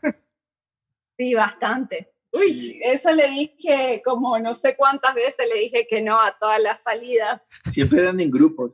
No, me decía, yo decía, vamos a, vamos, vamos a ver una película. Ok, ok. Llegaba yo a la casa y habían 20 personas. Ahora, ¿tú cantas, no, Lore? Sí, sí, yo canto, sí, sí. Qué hermoso, pero, pero tienes, tienes, eh, eh, eres, eh, pero cantas alabanzas, o sea, es, Sí, de todo, o sea, o sea siempre obviamente en base, pues yo soy cristiana y, amo a Dios y todo lo que hago lo hago con amor eh, y lo que canto todo es en base a mis experiencias, a, lo que, a mis sentimientos, a mis experiencias con mi familia. He hecho canciones a Falca, he hecho canciones a mis hijas, he hecho canciones, pues obviamente siempre, eh, siempre en base a buenos mensajes. O sea, eres cantautora entonces. Sí, sí, sí, sí. Qué hermoso, Lore, qué increíble, eso no lo, eso no lo sabía. Digo, yo, yo, no, yo no tolero, por supuesto, que, que la cristiandad separe, separe la música y que a la música le llame secular y que a otra música le llame... Yo eso no, no puedo, para mí es música y para mí Dios hizo la, la música y por supuesto hay música que edifica y hay música que simplemente no, no, no lo hace, ¿no? Entonces lo que tú haces, me imagino que tiene un contexto, por supuesto, bajo, tu, bajo, bajo la moral, bajo a ver, yo siempre digo, no, a veces no es necesario eh, tipo nombrar todo el tiempo a Dios porque pues, pues, uno ya, uno ya, yo amo a Dios y todo lo que yo lo hago, lo hago con amor y lo que trato de hacer es que con mis canciones la gente pueda escuchar un buen mensaje, que escuchen y digan, bueno, al otro eh, que tengan ganas de, no sé, de salir corriendo y de motivarse y de tener fe y de, de creer. Entonces, cada canción trato de, poder dar el mejor mensaje, que es lo que necesitamos en el mundo, o sea, buenos mensajes. Urge, o sea, ¿cómo te explico? Eso no, no, no nada más lo necesitamos, es simplemente urgente. Y creo que nosotros somos infiltrados en muchos, en muchos sentidos, ¿no? Es infiltrarnos en un mundo en donde no todo el mundo quiere escuchar a Dios y nuestro, nuestros hechos eh, terminamos por ser la Biblia de la gente que no la lee, ¿no? Un matrimonio como, como el de ustedes, eh, inmediatamente se ve la alegría y el gozo de ustedes, se ve, como todos los matrimonios, nosotros llevamos 18 años juntos, este, y sí, sí, sí, ¿ustedes cuánto tiempo llevan juntos? Nosotros 13. 13 en diciembre. casados, sí. En diciembre.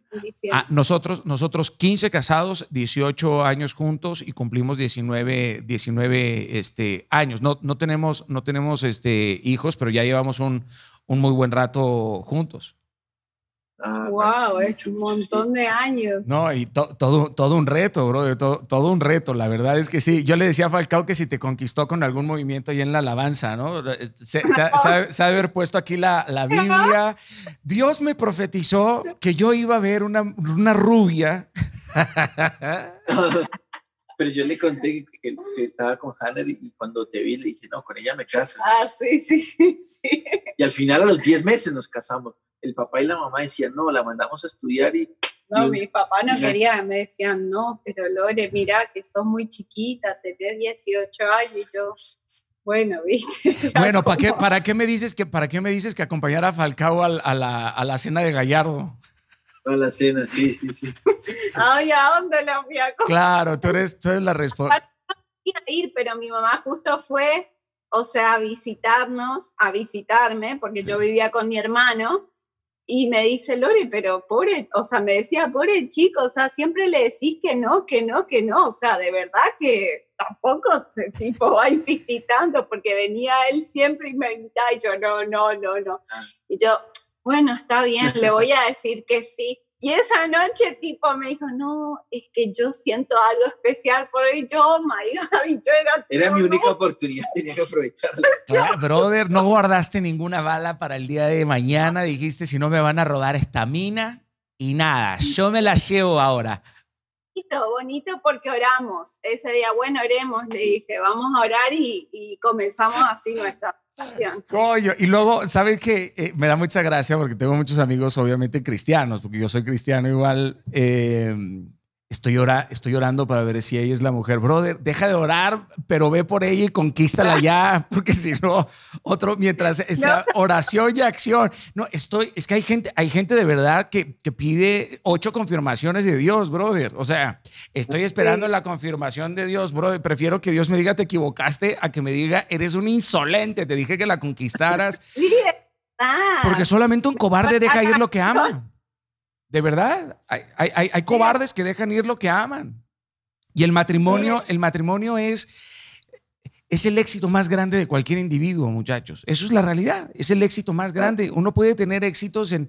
Mira, uno puede ser un gran futbolista, pero eso no significa que seas un gran hombre. Y primero uno debe de ser un gran hombre antes de ser un gran futbolista. Primero uno tiene que ser un gran esposo antes de ser un gran empresario. Porque hay cosas que son la base fundamental de la vida. Y ustedes por lo menos han decidido construir el éxito sobre las bases. Y la base es Dios, pero la columna es tu esposa. Veo, veo, veo a, tus, a, tus hijas. Y qué tremendo, Lore, porque también apoyar a un hombre que, que, que viaja y que vive y que está en, Turquía, estos, estos cambios de vida, que tu hija nace en Mónaco, en Manchester y, y, el próximo en Patmos, pues este, es, es, es un... ¿Tú cómo has vivido lo de Turquía, Lore? Me encanta, me encanta. A ver, esta cultura es una cultura muy diferente. Es hermosa. Pero, pero me encanta, me encanta. Yo, yo estoy fascinada. Aparte a mí me gusta, me gustan los cambios, me, me gustan los retos, me gustan siempre las cosas nuevas. Eh, a ver, a ver, esperando a ver cómo es este país, la gente, pero me fascina, ¿eh? Aparte estamos aprendiendo un montón la historia, la cultura de la gente, la forma de pensar de la gente que es muy diferente, acostumbrarse, pero, pero a mí me gusta y yo la verdad he disfrutado en cada país, cada país tiene sus cosas diferentes y su encanto y sus cosas difíciles como todo, ¿no? Claro. Pero, pero digo, bueno, hay que disfrutar donde uno esté. ¿Y, extrañas Argentina? No, es que hace cuánto, hace 11 años. 11 años nos fuimos. ha sido, ha sido... Sí, extraño a mi familia. Eso extraño mucho. Pero bueno, la verdad que ellos vienen de seguido y también es lindo para ellos porque ellos visitan otros países, entonces conocen y a ellos les fascina venir. Entonces, eh, pero así en sí, eh, nosotros llevamos nuestra cultura a todas partes, seguimos con el mate firme. aguante aguante el mate. Está tomando mate, tengo el, que toma mate. ¿De verdad tomas mate, Falcao?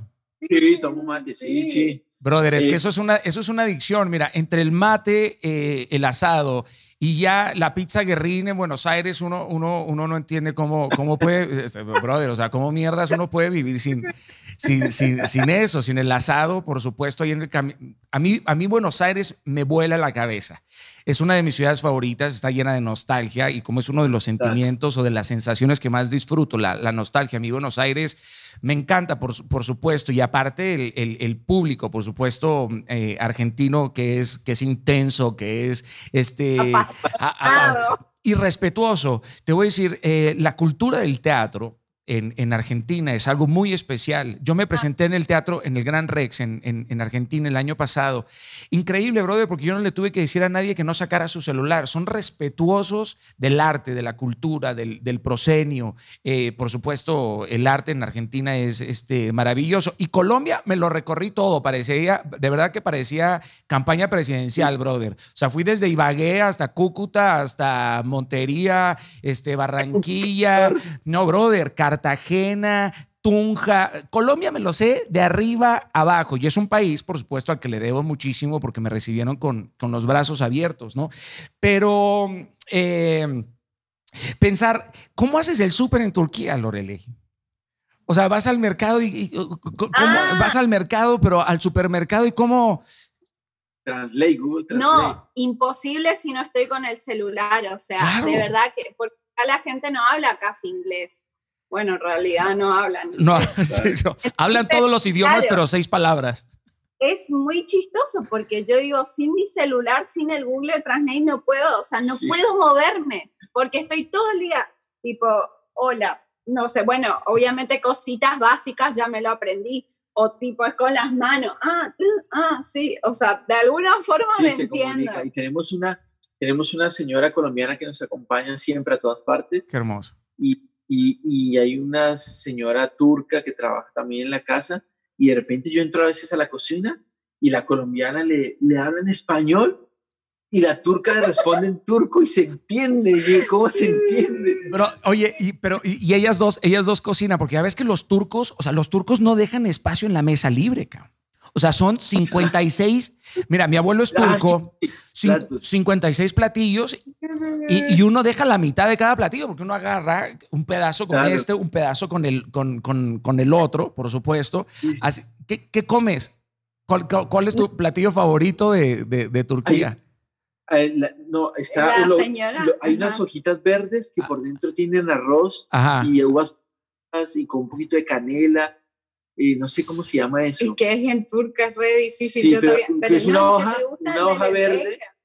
cubierto una- y por dentro tiene arroz. Y después hay uno, la lenteja, que la, como que la hace puré, la lenteja, Ajá. la lenteja, entonces le ponen limón, sal y lo, lo envuelven en, en una una hoja de, de lechuga. Uy, eso es delicioso. Es Pero que es nosotros, la señora, eh, la señora turca cocina, ay no, yo digo, yo estoy fascinada, demasiado me gusta. Ahora el comida. baklava, el baklava. Puta, brother. Con el café. Son, son, son, son, son, son cafeteros. Digo, tú como colombiano debes de ser Sí, cafetero. El café turco es una delicia, bro. Sí, Es gusta. fuerte. Sí, a mí me gusta el fuerte, el café fuerte. Bueno, a mí. Tú no, prefieres el mate, ¿no, Lore? Yo el mate o el, el, el, el- ¿cómo se Americano. dice? El, sí, El americano le gusta a ella. Sí, no. pero el café turco está bueno, está bueno. Es una, es una, es una, a mí me encanta, el café turco me encanta, por supuesto. Eh, no he probado vinos turcos, fíjate, eso sí no, eso sí no lo, no Bueno. lo he probado. No he probado, Bueno, sí. no he probado vinos turcos. No, Turquía, Estambul es una de mis ciudades favoritas. O sea, es que a donde voltees es una postal. Los amaneceres y los atardeceres de esa ciudad, Ah, sí, Sí. brother, sí, o sí, sea, impresionante. Yo le digo a él siempre los atardeceres, bueno, obviamente amaneceres muy poco, o sea, porque cuando me levanto cuando las nenas se, Se levantan, claro. ahora cuarentena, porque no tienen colegio, sino, pero los atardeceres, no, Sí, increíble. Muy lindo, muy lindo. Nosotros tenemos, vivimos acá en el bosque y siempre el atardecer así espectacular. Oye, ¿ya hiciste Pero- amigas, ya hiciste amigas turcas? Ay, no.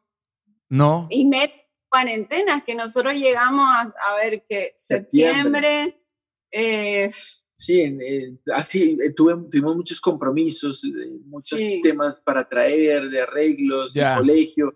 Al final después nos agarró la cuarentena y no conocimos casi nada, no. no hemos conocido nada. Ya, o sea, más bien dicho, más bien dicho latinos, ¿no? Me imagino. Claro, Sí, Claro. latino. Tengo una brasileras, colombianas, brasileras, colombianas y uruguayos. Que hay poquitos, pero bueno, ahí nos encontramos. con, e- con eso, con eso es más que suficiente. Les voy a preguntar, a- les voy a, jugadores, me imagino también, ¿no? Algunos jugadores. Sí, Sí, sí, sí, Sí, deben de ser jugadores, por supuesto. Les voy a preguntar a los dos, ¿quieren que su hijo sea futbolista? Pues, no, que sea lo que quiera. Lo que quiera. Y Lorelei Pero- se levanta así, yo- ahora vengo, voy por un mate.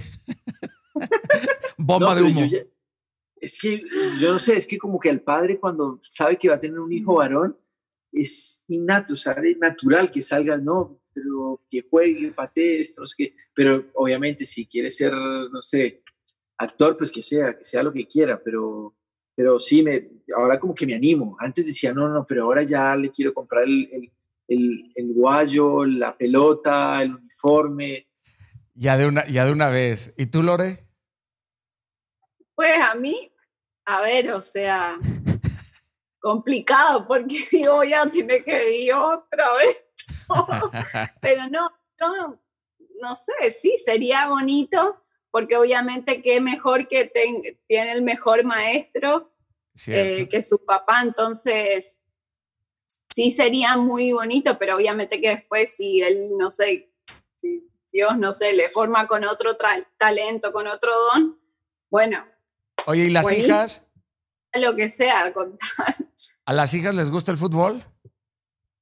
Eh, más o menos, a la, del medio le gusta jugar con la pelota y patear, pero no ver. Son muy femeninas, ¿eh? las tres, es como... Ah, sí. Son muy, muy coquetitas, muy de muñequitas, muy de... Sí. Entonces... Como, que siguen más a mí, que cantan y que con la música y actúa, todo. Hay una, que, una que actúa y todo. Oye, oye, Lore, ¿y si juega Argentina versus Colombia, a quién le vas? Yo siempre digo, yo voy donde está mi esposo. Qué hermoso. O sea, le vas Porque a... pues obvio, o sea, ¿cómo no lo voy a pues, Imagínate que él esté jugando un partido y que yo vaya por Argentina, ¿no? O sea, no. yo digo, yo felicidad de, él. O sea, entonces siempre cuando yo digo, si juega mi esposo, yo voy al equipo que juega mi esposo. En acuerdo. Falcao, ¿hay algo de tu vida de futbolista que no te guste? que no me guste, ¿qué puede ser? Eh, perderte por ahí los, algunos momentos, ¿no? Que... Sí, quizá, claro, cuando viajamos y estamos mucho tiempo fuera, cuando tenemos hijos, pues ya cuando vuelves, ya hacen cosas que pues, ni te imaginas. El, el, perderme el crecimiento de los niños, eso, eso obviamente no le gusta a nadie. Pero después de de futbolista, no, las concentraciones no me gustan. Ya realmente no me gusta estar en el hotel, eso no. Ya. Eh, pero yo le digo, es mejor que te vayas a concentrar si descansas mejor, porque obviamente que acá en la casa todo, ay, papá, papá, papá. Claro, no hay espacio, no hay espacio para, para descansar en, en, casa. Tienes a las, tienes a las hijas ahí. Sí, es como, es como inevitable. A ver, obviamente, porque nos, yo lo obligo a que descanse, o sea, anda, le digo, relájate, eh, todo, pero, pero bueno, a veces es inevitable porque las nenas vienen, quieren estar todo el tiempo con el papi, jugamos, papi, esto. Entonces, claro, le digo, es mejor que concentren porque por el bien de él, o sea, para que esté. Otra cosa que por ahí no es tan linda del fútbol eh, es, el, el, el tipo no sé, los negocios que se hacen dentro del fútbol, a veces cómo se utiliza mucho a los jugadores. ¿Ya viste la serie? ¿Ya viste la serie de la, de, de la, de la FIFA? De Andrés Parra, del actor colombiano. No, no, no la he visto, pero sí. actuó genial. No, brother, no, brother, y está, está, está durísimo. Es, un, es, es, es una, o sea, como lo plantean, por supuesto, es una, una mafia. ¿Cómo fue tu, tu, tu salto del, del, charco? ¿Cómo fue que llegaste a España a, a Europa. primero, primero llegaste a Portugal, por supuesto. Sí, de, River, ahí bueno, ahí el, eh, habían varios clubes interesados y uno de ellos era el Porto en 2009 y eh, me llamó muchísimo la atención porque era el equipo que, un equipo muy grande, ganador, son, son de Porto que son la gran rivalidad de Benfica, que es el, el que tradicionalmente tiene más hinchas, pero Porto es como son, tienen mucho sentido de pertenencia en la ciudad, porque son ellos contra el resto del país y, y, bueno. Ahí estaba James y Guarín también, ¿verdad? Estaba James, estaba Guarín, había muchos argentinos, que estaba el Tecla Farías, Belucci, eh, que yo había jugado Jan River Play con ellos, eh, y bueno, habían uruguayos, argentinos, era, era, el equipo era casi todo sudamericano, eh, yo creo que eso fue una de las grandes claves de ese Porto porque fuimos muy exitosos. Así que disfrutamos mucho el tiempo ahí, no solo en el campo, sino afuera porque teníamos muy buena relación con las familias. ¿Cuánta influencia tuvo en ti la, la Colombia de, de, Valderrama, de Asprilla, de, de, Preciado? O sea, esa, esa, te, esa te tocó a ti vivir de, de, niño, ¿no? Claro, claro, claro. Y ellos, pues ellos fueron los que eh, fueron nuestros referentes eh, que nos hicieron ilusionar con algún día llegar a vestir la camiseta de la selección y representar al país. Entonces, esta generación nos sirvió a nosotros de inspiración. ¿Cuál es tu favorito? No, ahí obviamente el pibe, Faustino, pero tu, favorito, me choca, me choca poner listas, pero tu favorito. No, pero es que, es que no, hay un favorito. Yo en esa, de esa selección me identificaba mucho con Asprilla por, por la posición. Ya. Claro, después eh, el pibe tú era de Santa Marta, sí. Eh, obviamente jugaba en otra posición, pero después también vino Juan Pablo Ángel, que en Europa lo hizo muy bien y era de mi posición y también lo, era un referente para mí. ¿Crees que, ¿Crees que se ha generado un cambio muy importante de imagen en Colombia y de sus jugadores desde el éxito tuyo, por supuesto, el de James, Cuadrado, eh, Ospina, Davinson? O sea, ¿crees que se ha generado un cambio importante y que esto ha empujado para que haya una mejora o una mayor apertura para el jugador eh, colombiano? Indudablemente, indudablemente. Yo creo que, eh, que los jugadores colombianos hayan venido a Europa a a, desarrollarse y a terminar. Muchos vinieron jóvenes y terminaron de, de crecer en Europa y bueno, adquieren la mentalidad del fútbol europeo, eh, tienen otro crecimiento mental, una madurez mayor, porque estás en otro fútbol con otras exigencias y, con otro nivel, ¿sabes? eso, te obliga, para mantenerte, te obliga a crecer sí o sí, o si no, te devuelven para Colombia. Bueno, a ti, a ti después de tu éxito del Porto, te, tocó irte al Atlético de Madrid, ¿no? y fue una época de gloria, o sea, para el equipo y para, para ti. Eh, mira, estoy viendo la cara de Lore y se está acordando de todo. Así. Sí, sí, sí, no, no. Este, fue, fue una época eh, muy linda, mira, porque con el Porto, pues fue muy exitoso. Luego vamos a Madrid y el primer año ganamos la Europa League, que el año anterior la había ganado con el Porto. Y ahí pues ya empecé a, a, pues, a hacer muchísimos goles, más goles, a, competir y el Atlético de Madrid empezó a, pues, a crecer desde ese momento. Ganamos la, la, Copa del Rey, eh, la Supercopa de, Euro, de Europa. Y ahí, te, ahí te tocó reencontrarte con el Cholo, ¿no?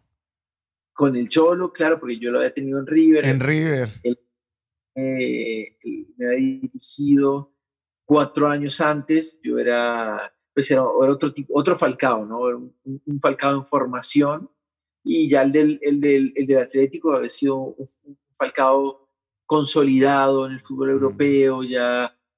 Sí, había una eh, madurez física, pero, pero ¿cuál crees entonces que fue la clave de tu éxito en el Atlético?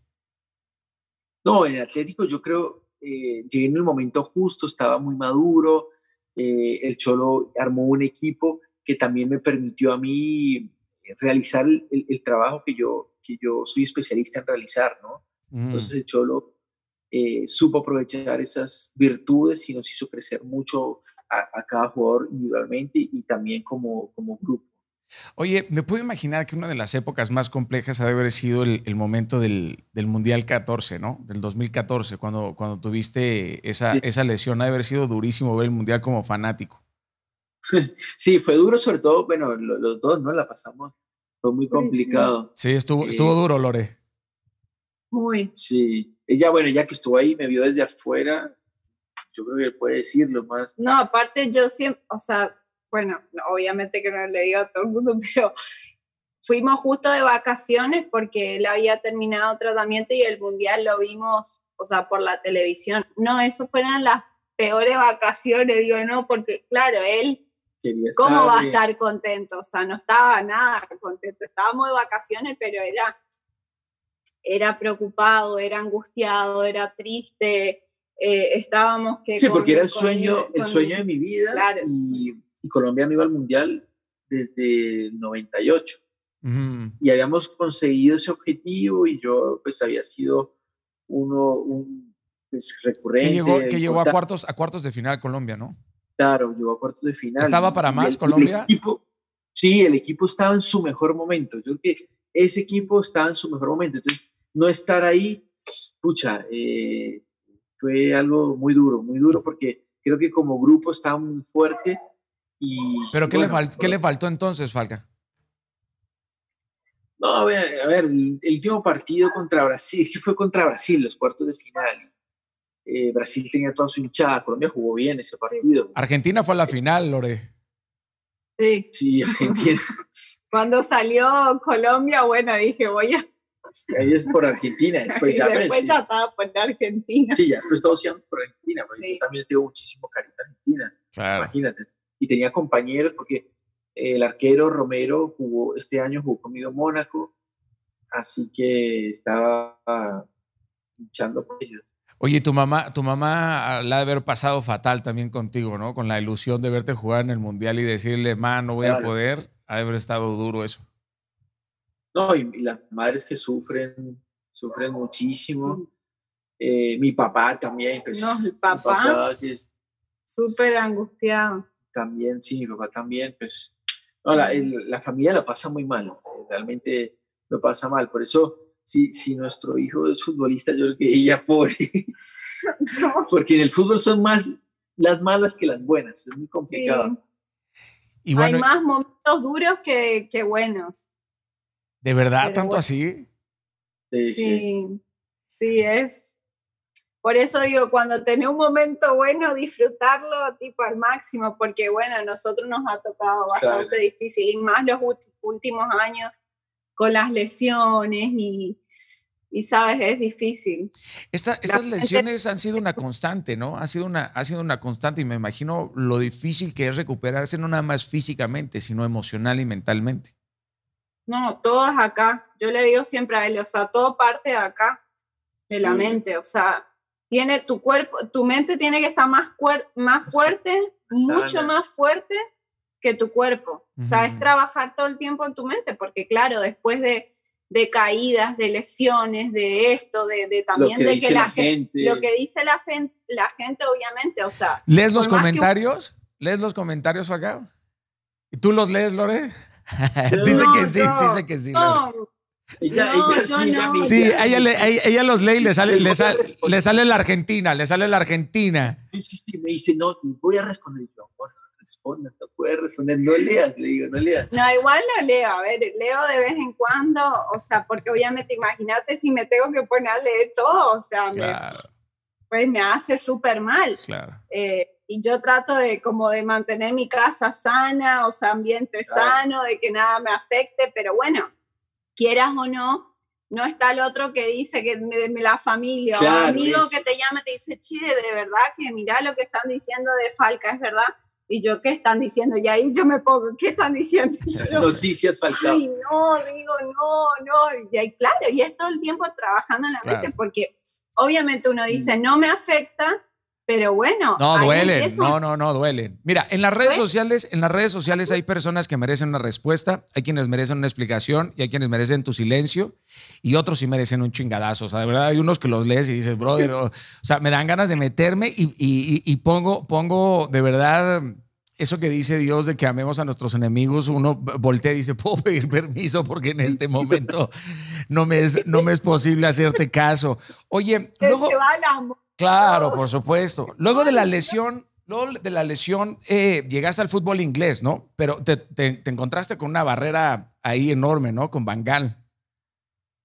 No, pero yo creo que no, no, no, no era el, el mejor momento porque yo me, esta- yo me había recuperado meses atrás y, y es difícil, ¿no? Cuando vuelves es, es como volver a empezar de nuevo y mientras que tomas la confianza, el ritmo.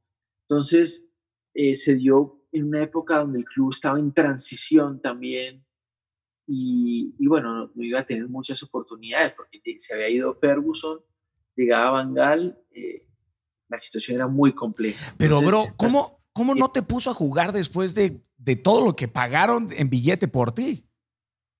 No, a ver, yo, a mí, a mí lo único que me molestó realmente fue que yo me acuerdo que jugamos un partido que ganábamos con el gol mío al Everton, yo me voy a la selección y cuando vuelvo me dice, mira, no, eh, voy a poner otro delantero, voy a jugar con un solo delantero y voy a jugar a cambiar el esquema porque el otro delantero está mejor que tuyo.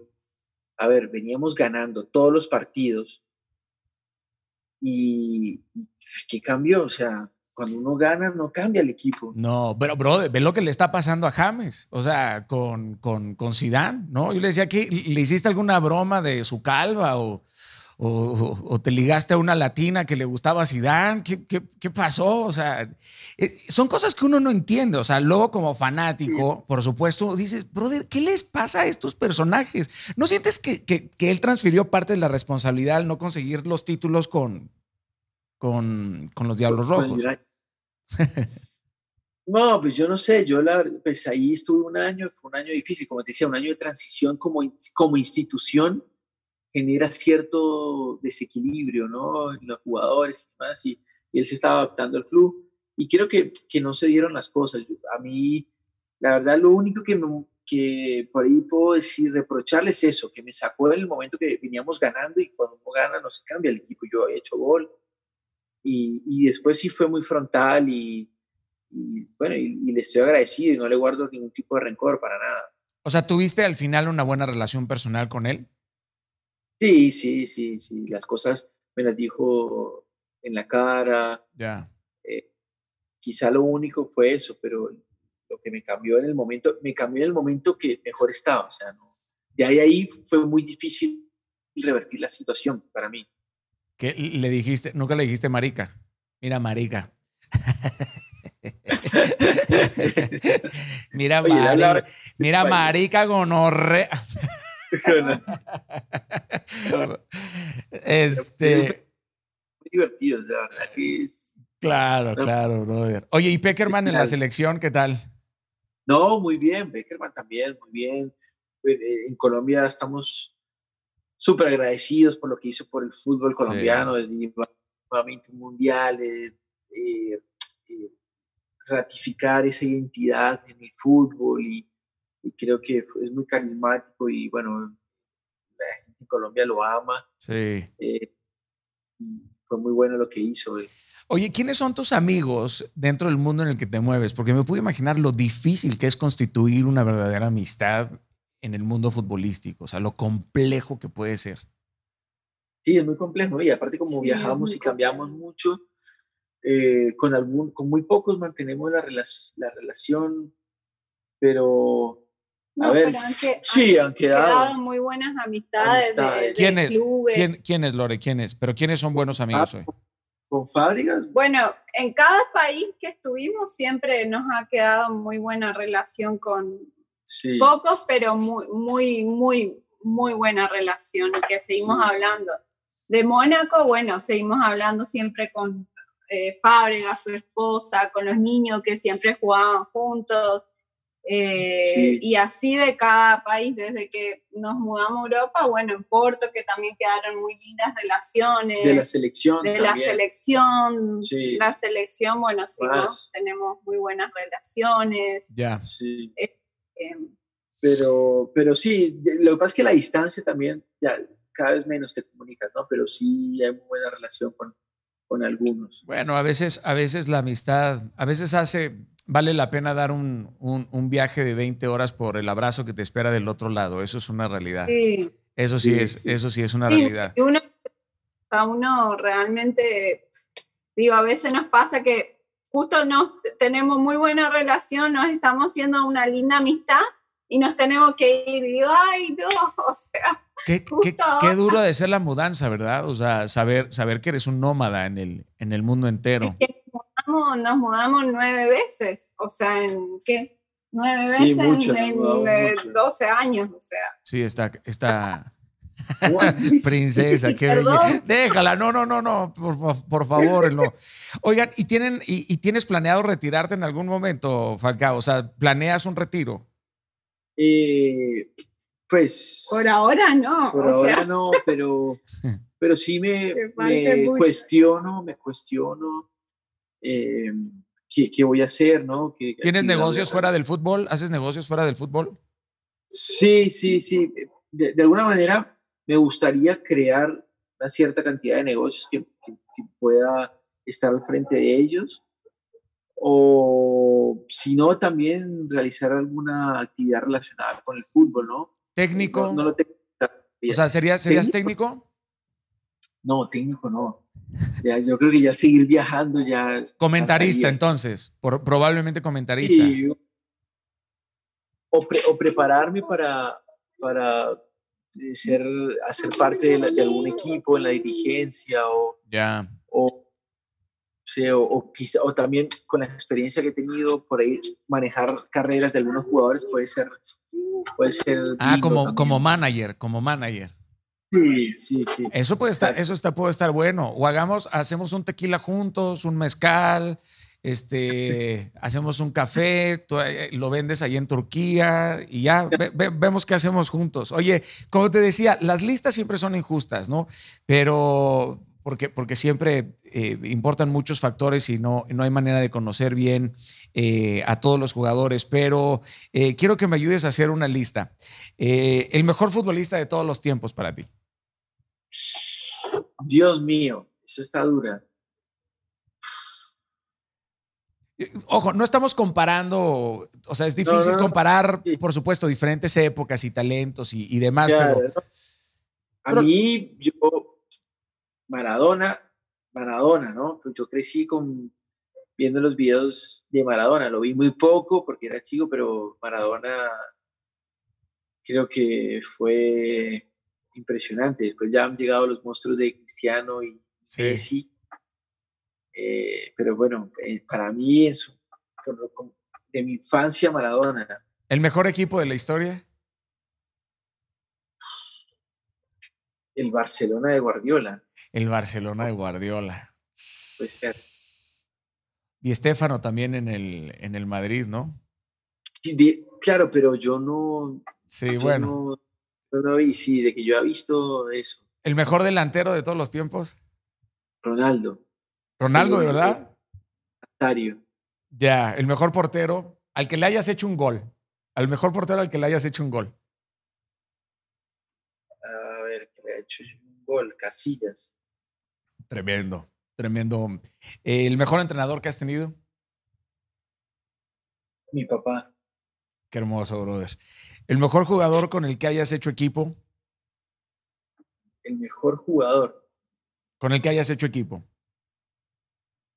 Sí, sí, sí, sí. Uf. Eh, James, yo creo. James. La conexión. ¿El mejor jugador al que te hayas enfrentado? Uy, Messi Cristiano, porque es que, la, es que los enfrenté, me hicieron 20 mil goles los dos. Sí. Son, Son, muy rápidos, ¿no? Uno nació y el otro se formó. Uno nació y el otro se formó, tal cual. sí, Sin duda. La mejor. Uno, le dio el don Dios y mira, hijo, toma y a punta de trabajo. A punta de, a punta de trabajo. Muchísima exigencia, ¿no? Para llegar también a ese nivel. Vale la pena, la verdad. Vale la pena muchísimo. Y a ver, lo que ha hecho Cristiano sí. es de admirar porque se está eh, pendiente del mínimo detalle y no, nunca baja la guardia y siempre lucha y, y la excelencia. Y bueno, y Messi lo que hace es de genio. Sí, sí, sí, sí, sí. ¿La mejor afición? La mejor afición, River Plate. Puta, qué duro, ¿no? son muy duros en Argentina. Son muy, son muy duros. ¿Crees que es la afición más temible o cuál es la afición más temible? Galatasaray. Acá también duro, ¿eh? Acá también. El infierno de Estambul le llaman. ¿Ah, sí? ¿El infierno de Estambul? ¿Así le llaman? Sí. Oye, ¿vas a renovar con, con el equipo? No sé, pues vamos a ver. Yo tengo dos años más de contrato, así que por ahora nos quedamos. Oye, esta, esta llegada del, ¿cómo se dice? Bashak, Shaker. Bashak Shikir. Bashak Shikir. Sí. Los, los puso en jaque, ¿no? O sea, esta, esta hegemonía en los equipos tradicionales, supongo que la afición tuya debe de estar ahí en el, en el estrés total. Sí, no, y tienen buenos jugadores. Un, equipo, una institución económicamente está bien, trajo buenos jugadores, tiene una, una buena estructura y los últimos tres años peleó el título, bueno, los últimos dos y este lo ganó. Ya. El los últimos dos años los perdió con Galatasaray. ¿Qué, qué, qué particularidades tiene el fútbol turco que, que, que, lo, o sea, que lo diferencien tanto con, con otros lugares en los que hayas jugado? No, es, es, un, es un fútbol, bueno, mucha pasión. Yo creo que Europa es el de más pasión, adrenalina, se vive. Luego, los, los partidos son mucha intensidad, mucha ida y vuelta, ¿sabes? Eh, tienen jugadores de, de, buen, de buena técnica, pero después los partidos son muy ida y vuelta, mucha intensidad. Ya. ¿En qué lugar del mundo te gustaría sentarte ya cuando cuelgues las, las zapatillas? Ya has viajado por todo el mundo, pero ¿en dónde? Miami. ¿En Miami? Sí, sí. ¿De verdad? Está cerca de... Sí. Sí, sí pues estás a, haces hora y media, ¿no? Dos horas como máximo. A... Sí, dos horas y media. Barranquilla es una hora y media, creo. Sí, sí, sí, rapidísimo, rapidísimo. ¿Qué te hace falta como futbolista? O sea... Me, gustaría ganar un título con la selección Colombia. Ya. Me gustaría. ¿Cuál consideras que es el momento más memorable de tu, de tu carrera? Mi carrera, eh, creo que el, el, año en el Atlético que en el año en Atlético cuando 2012, sí. Ok. Que en 2012 ha sido el año eh, que sobresale en mi carrera. Oye, eh, tu principal rasgo de, de, tu carácter, ¿cuál crees que sea? Luchar. O sea, luchador incansable. Sí, sí. ¿Tienes algún, algún héroe de, la, de, de ciencia ficción favorito? Batman. ¿Quién ganaría, Batman o, o Superman, güey? Superman tiene los superpoderes. Brother, brother. Sí. sí, sí, sí. Oye, ¿y, ¿y, tienes algún hobby, o sea, extra, fuera del, fuera del, bueno, el fútbol es tu vida, ¿no? Tu, tu pasión, pero algún hobby? Sí. A ver, me, gusta mucho, no sé, salir a, el cine me gusta mucho. Ya. El cine me gusta mucho a los dos. Eh, me gusta experimentar restaurantes, comida. Eh, ¿Te gustó el restaurante de Nusret ahí en, en, en Turquía? Sí, sí, me, me, gustó, me gustó. me gustó. Sí. Me gustó. Es un personaje divertido. ¿Qué persona? No hablan, no hablan nada de inglés ni de español, ¿no? No, no. Y eso que él me contó que fue a vivir a Argentina. Sí, él trabajó en Argentina. Como carnicero. Que no tenía, me contó que no tenía nada, no sabía nada de idioma, del idioma, y fue allá a aprender, aprender. Oye, ¿tienes alguna extravagancia que te guste? Coches, eh... relojes. Brother, esto, eso es, esto está convirtiendo en una adicción en, en todos nosotros. Sí, sí, la escurilla es la joya del hombre. Sí, bro, sí, sí, sí. ¿Tienes, ¿tienes varios, varios relojes? Sí, me gustan, me gustan, me gustan. Me Sí. gustan. Al principio me, me, me, regalaron mucho, tuve una bendición que me regalaron porque ganábamos un título y me regalaron un reloj. Teníamos un patrocinador, me acuerdo, en Atlético de Madrid, que es de Azerbaiyán, que Ajá. nos iba a visitar y llegaba y, me, y te daba un reloj. Me lo encontraba en Mónaco porque iba a apostar al casino y me regalaba un reloj. Entonces, al final me, me, me, me empezó a gustar y empecé a aprender y... ¿Cuáles, bueno, ¿cuáles, son tus, ¿Cuáles son tus preferidos? Porque Ja- James me dijo que tenía varios, pero que le encantaba el, el, el Hublot y, y el, y el Patek. Pero ¿cuáles son tus preferidos? Pues depende, ¿no? A ver, no sé. El, el Hublot tuvo- hizo una edición mía también y, ¡Coño! y fue una marca que, que, que me enamoró de, de, de- de los relojes, ¿no? Porque ellos hicieron una edición Falcao eh, en el 2013, 12. Ujú, Y bueno, y, y eso, eso también me enamoró, ¿no? claro. Eh, mucho con ellos también, con la marca y soy muy amigo de ellos, pero después también los, los Patek, los, Richard Mille o, o Rolex, ¿te algo- gustan Rolex? ¿Tienes Rolex. Rolex? ¿Tienes, ¿Tienes algún sí, Rolex? algo- sí, sí, el Daytona, muy, muy bonito. El, ¿Acero o, o- o oro? uno, tengo uno de acero y uno de, de que la correa es, caucho, Ya. de con chocolate adentro. ¿Y tienes algún El- Richard o no? Sí, sí, el de Felipe Massa Ajá. y el Jean Todt. Coño, entonces tienes buena, tienes buena colección, ¿no? Tienes buena colección. ¿Cuál traes puesto ahorita? No, este es el Orlinsky. Mira, nada más. El Orlinsky de Hublot. Qué belleza, está, está precioso, brother. precioso, precioso, precioso. Tenemos que hablar mucho entonces de relojes. Voy a vamos a tener que hacer un podcast en donde me enseñes todos tus relojes, por favor. Ah, podemos, hablar, podemos hablar horas de relojes. ¿Y coches? ¿Te gustan los coches? Sí, me gustan, me gustan, me gustan. En Mónaco, pues te da la posibilidad de disfrutarlos más. Claro. Eh, ¿Pero qué coches, ¿qué coches has tenido? Tuve un, un McLaren 675 LT, lo tengo todavía en Mónaco, sí. ¿Eso lo tienes en Mónaco? En Mónaco, sí, mm, porque no sé si traérmelo, es que acá es muy difícil por los tráficos, ¿sabes? Eh, no sé si traerlo y manejarlo acá. se, ve, se, ve, cabrón, vas, vas en el Bósforo frente a las murallas caídas de Constantinopla. Sí, sí. sí. Entonces, el único así especial que he tenido, muy especial, ha sido ese, que era una edición limitada. Y, Está brutal, brother. Qué, qué navezota. ¿Y, en Turquía qué coche tienes? Eh, y en, en, Turquía tengo el, el Volvo. Ajá. Volvo, que es una camioneta familiar y pues muy, muy, muy buena para, para manejar. Andas, andas en la Mami Van. Así, sí, no, ahora, ahora con, sí, con cuatro nos toca. Sí, con cuatro te, con cuatro te, con cuatro te, con cuatro te toca, me queda, me queda clarísimo. Oye, pues me, estoy, me estoy dirigiendo al final de, de, nuestra charla, porque me, me podría quedar obviamente eh, horas y horas platicando contigo. ¿Qué talento te hubiese gustado tener? Que no tocar un instrumento. ¿Tocar un instrumento? Sí, sí, sí. ¿Cuál? ¿Guitarra, piano? La guitarra, la guitarra. ¿Eres musical? ¿Eres muy musical?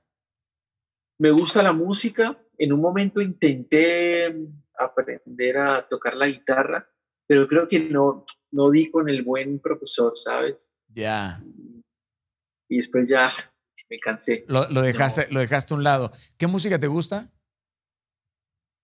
Pues me gusta de todo, ¿sabes? La música, como para entrenarme, la música electrónica, house o así como para que me motive, me levante, después el, no sé, el reggaetón, el, la salsa, yo, escucho de todo. Ya. ¿Sabes? Es el momento. Pues escucho una salsa y dice, qué lindo, o un vallenato, eh, que a mi papá le gustaban, le encantaban los vallenatos y entonces los aprendí por escucharla con él.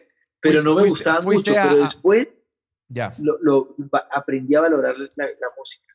¿Ibas, ibas a, a escuchar vallenato ahí en, en, en Colombia. ¿Eso qué es Valledupar, no? No, pues vallenato se escucha en todo Colombia, pero eso es de la costa, sí. Sí. De la costa. Sí, sí, sí, sí, Y, y, después rock, también pop, de todo. Yo escucho de todo. El rock también te gusta, pero no, el metal, ¿aguantas el metal? escuché Metallica también en una época. Cómete a tu mamá, trágate a tu perro, deja la escuela. Mexicano, me acuerdo, Molotov era un poco, pero no Bandota, bandota, bandota, es de rock, es, es, es rock. Sí, mucho. Bueno, Colombia tiene unas bandas de rock también espectaculares, ¿no? buenísimas, buenísimas. Música de Colombia tiene muchísimo talento. Cracks, cracks. La verdad es que sí. Y muy buenos actores. Platiqué con Andrés Parra, eh, que para mí es uno de los mejores actores, la verdad, latinoamericanos. Fonseca, este, eh, bueno, platiqué de Colombia, James, hablé con el expresidente también Álvaro Uribe. Eh, sí, muy, muy, buenos amigos en, en, Colombia, este, Falca, muy buenos amigos. ¿Quién es tu crush con mucho respeto a tu esposa? O sea, una, una mujer que, la mujer a la que tu mujer te da chance de ponerle like en Instagram. No, nunca hablamos de eso, ¿eh? ¿No? Nunca. ¿No tienes ningún crush? Yo, yo tenía crush de Cindy Crawford, brother. Ah, ¿sí? Sí, yo tenía un crush con Cindy Crawford, con... ¿Quién, quién más? Este... Y Demi Moore, por supuesto. Ah, no. No, nunca fui tan... Sí fui a apreciar la belleza, pero no, no tuve una así que me volvía loco, no. ¿No? No. no. Scarlett Johansson me parecía muy bonita. Ya. Sí. Carlos Johansson. Coño, brother, y, naciendo en Colombia, uno, uno, tiene, uno tiene graves problemas con, con eso, ¿no? Con, hay mujeres me, Me parece que no, son- Colombia son- tiene mujeres muy lindas. No, hombre, sí, bro. Y Argentina igual. La verdad, Sí, Argentina, Argentina igual tiene, tiene unas mujeres hermosas, hermosas, hermosas, hermosas. Sí, o aparte, o, la Argentina es otro tipo de belleza, ¿no? Un poco más europea. Sí. Sí, la colombiana, las paisas, ¿no? Sí. No, Colombia en mi época, no sé, tenía Paula Andrea Betancourt, Paola Turbay, mujeres muy lindas, Sí. reinas. Y las Este, no, venezolanas, brother. Y también Sí, te vi- también. Qué bárbaro, ¿no? Guapísimas. Tengo aquí enfrente a mi esposa y ya está a punto de darme un chingadazo. las venezolanas son muy parecidas también a las colombianas, tienen un tipo de belleza pareci- parecida, sí. Sí, estoy, estoy totalmente de, de acuerdo contigo. ¿Estás leyendo algún libro ahorita? Ahora eh, hay uno de Neil Anderson, el chiquito, Libertad. ¿Cómo es? Victoria. Victoria sobre la oscuridad, me dice mi esposa. Me encantan. Las esposas son nuestros apuntadores, hermano. Sí.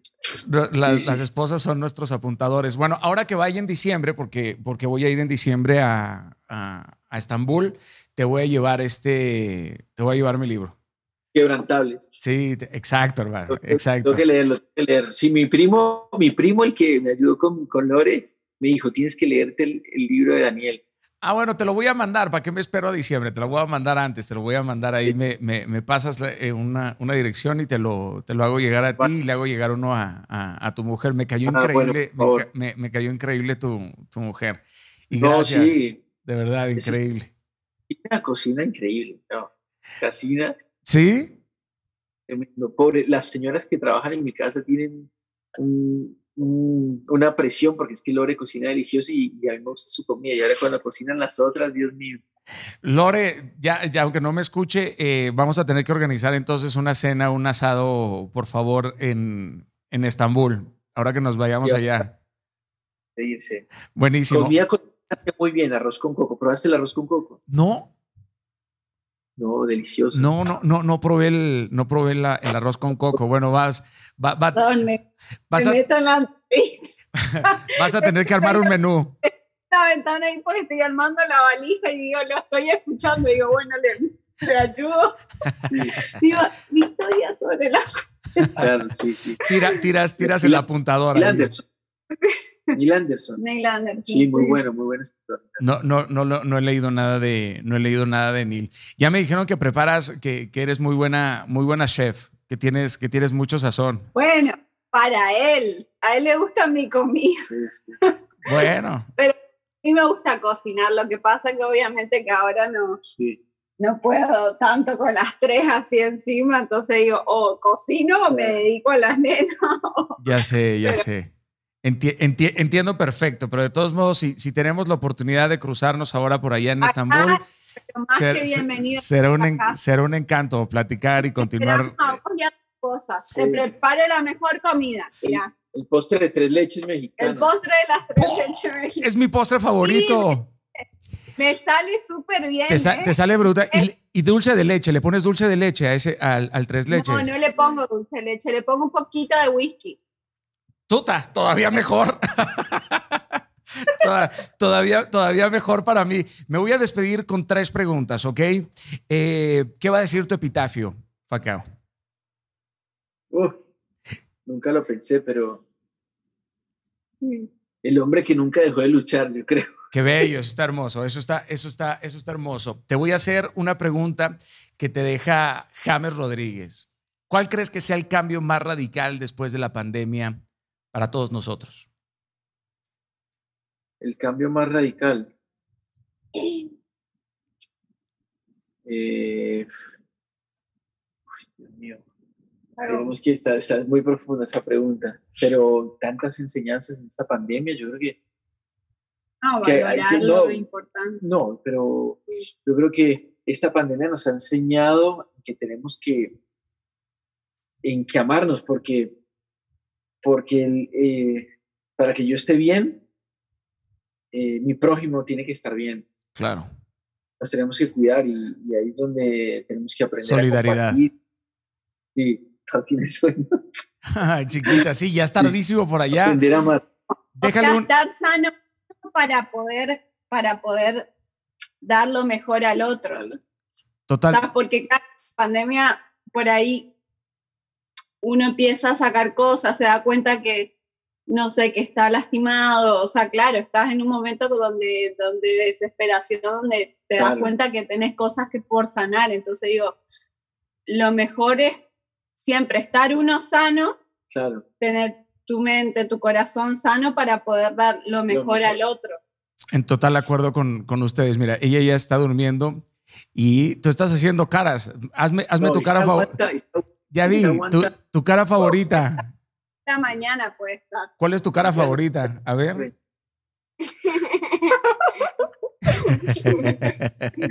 Déjale una pregunta a mi siguiente invitado, James, la que quieras, la más absurda, la más cotidiana, la más profunda. ¿Quién, no, sabes quién, va a ser? Todavía no lo sabes. sí, claro que lo sé, pero no te lo voy a decir. Oh, oh. A ver. ¿Cuál, cuál, cuál? Una pregunta para el próximo invitado. se levantó la perdón, bebé. yo me espera, ya ven. Se levantó la bebé. La va a dormir. Ya. A ver, ¿qué le puedo? Uy, Dios. Es que depende, depende de la persona. Yo soy muy preguntón, pero depende de la persona, pues si no, no se me ocurriría. Pero no me, no, no, una pista por lo menos, no me digas quién es ni nada. Dime qué hace. Presidente. Ah.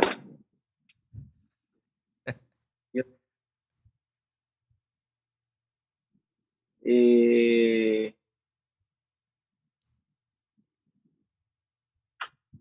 Uy, Dios.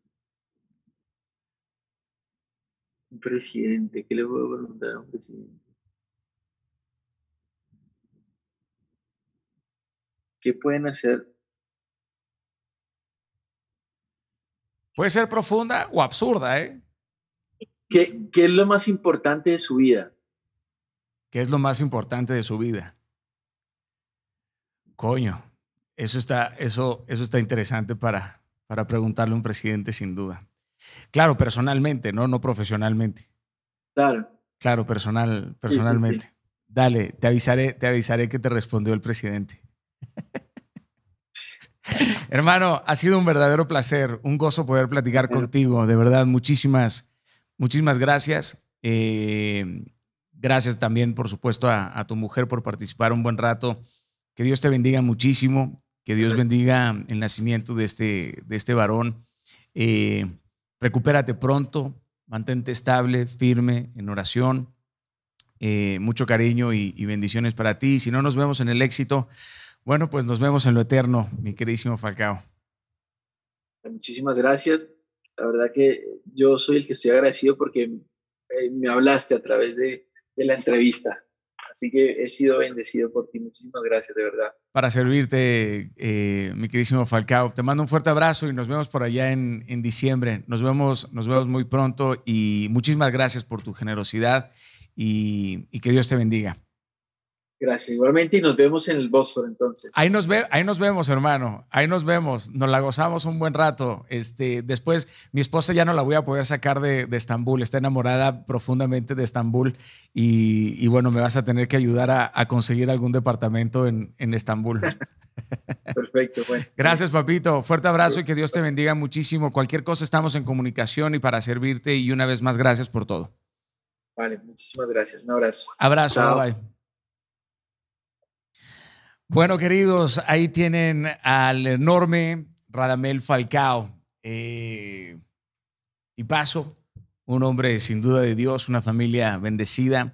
Eh, gracias por, por, acompañarnos, gracias por sintonizar Inquebrantables. Esperamos que se hayan divertido un muy buen rato. Caramba, estos podcasts cada día se hacen más, más largos. Eh, estoy dispuesto a aventarme un podcast de cuatro horas o cinco horas. Eh, aquí tengo a mi esposa enfrente sufriendo en el momento en que digo eso eh, y la cara, por supuesto, de Quitlawack Johnson, eh, su sonrisa eh, denota inmediatamente preocupación y el único que está contento del que sean cinco horas es Rolando Maldonado. Eh, que Dios les bendiga muchísimo, les hago llegar un fuerte abrazo y gracias. Si no nos vemos en el éxito, nos vemos en lo eterno, inquebrantables.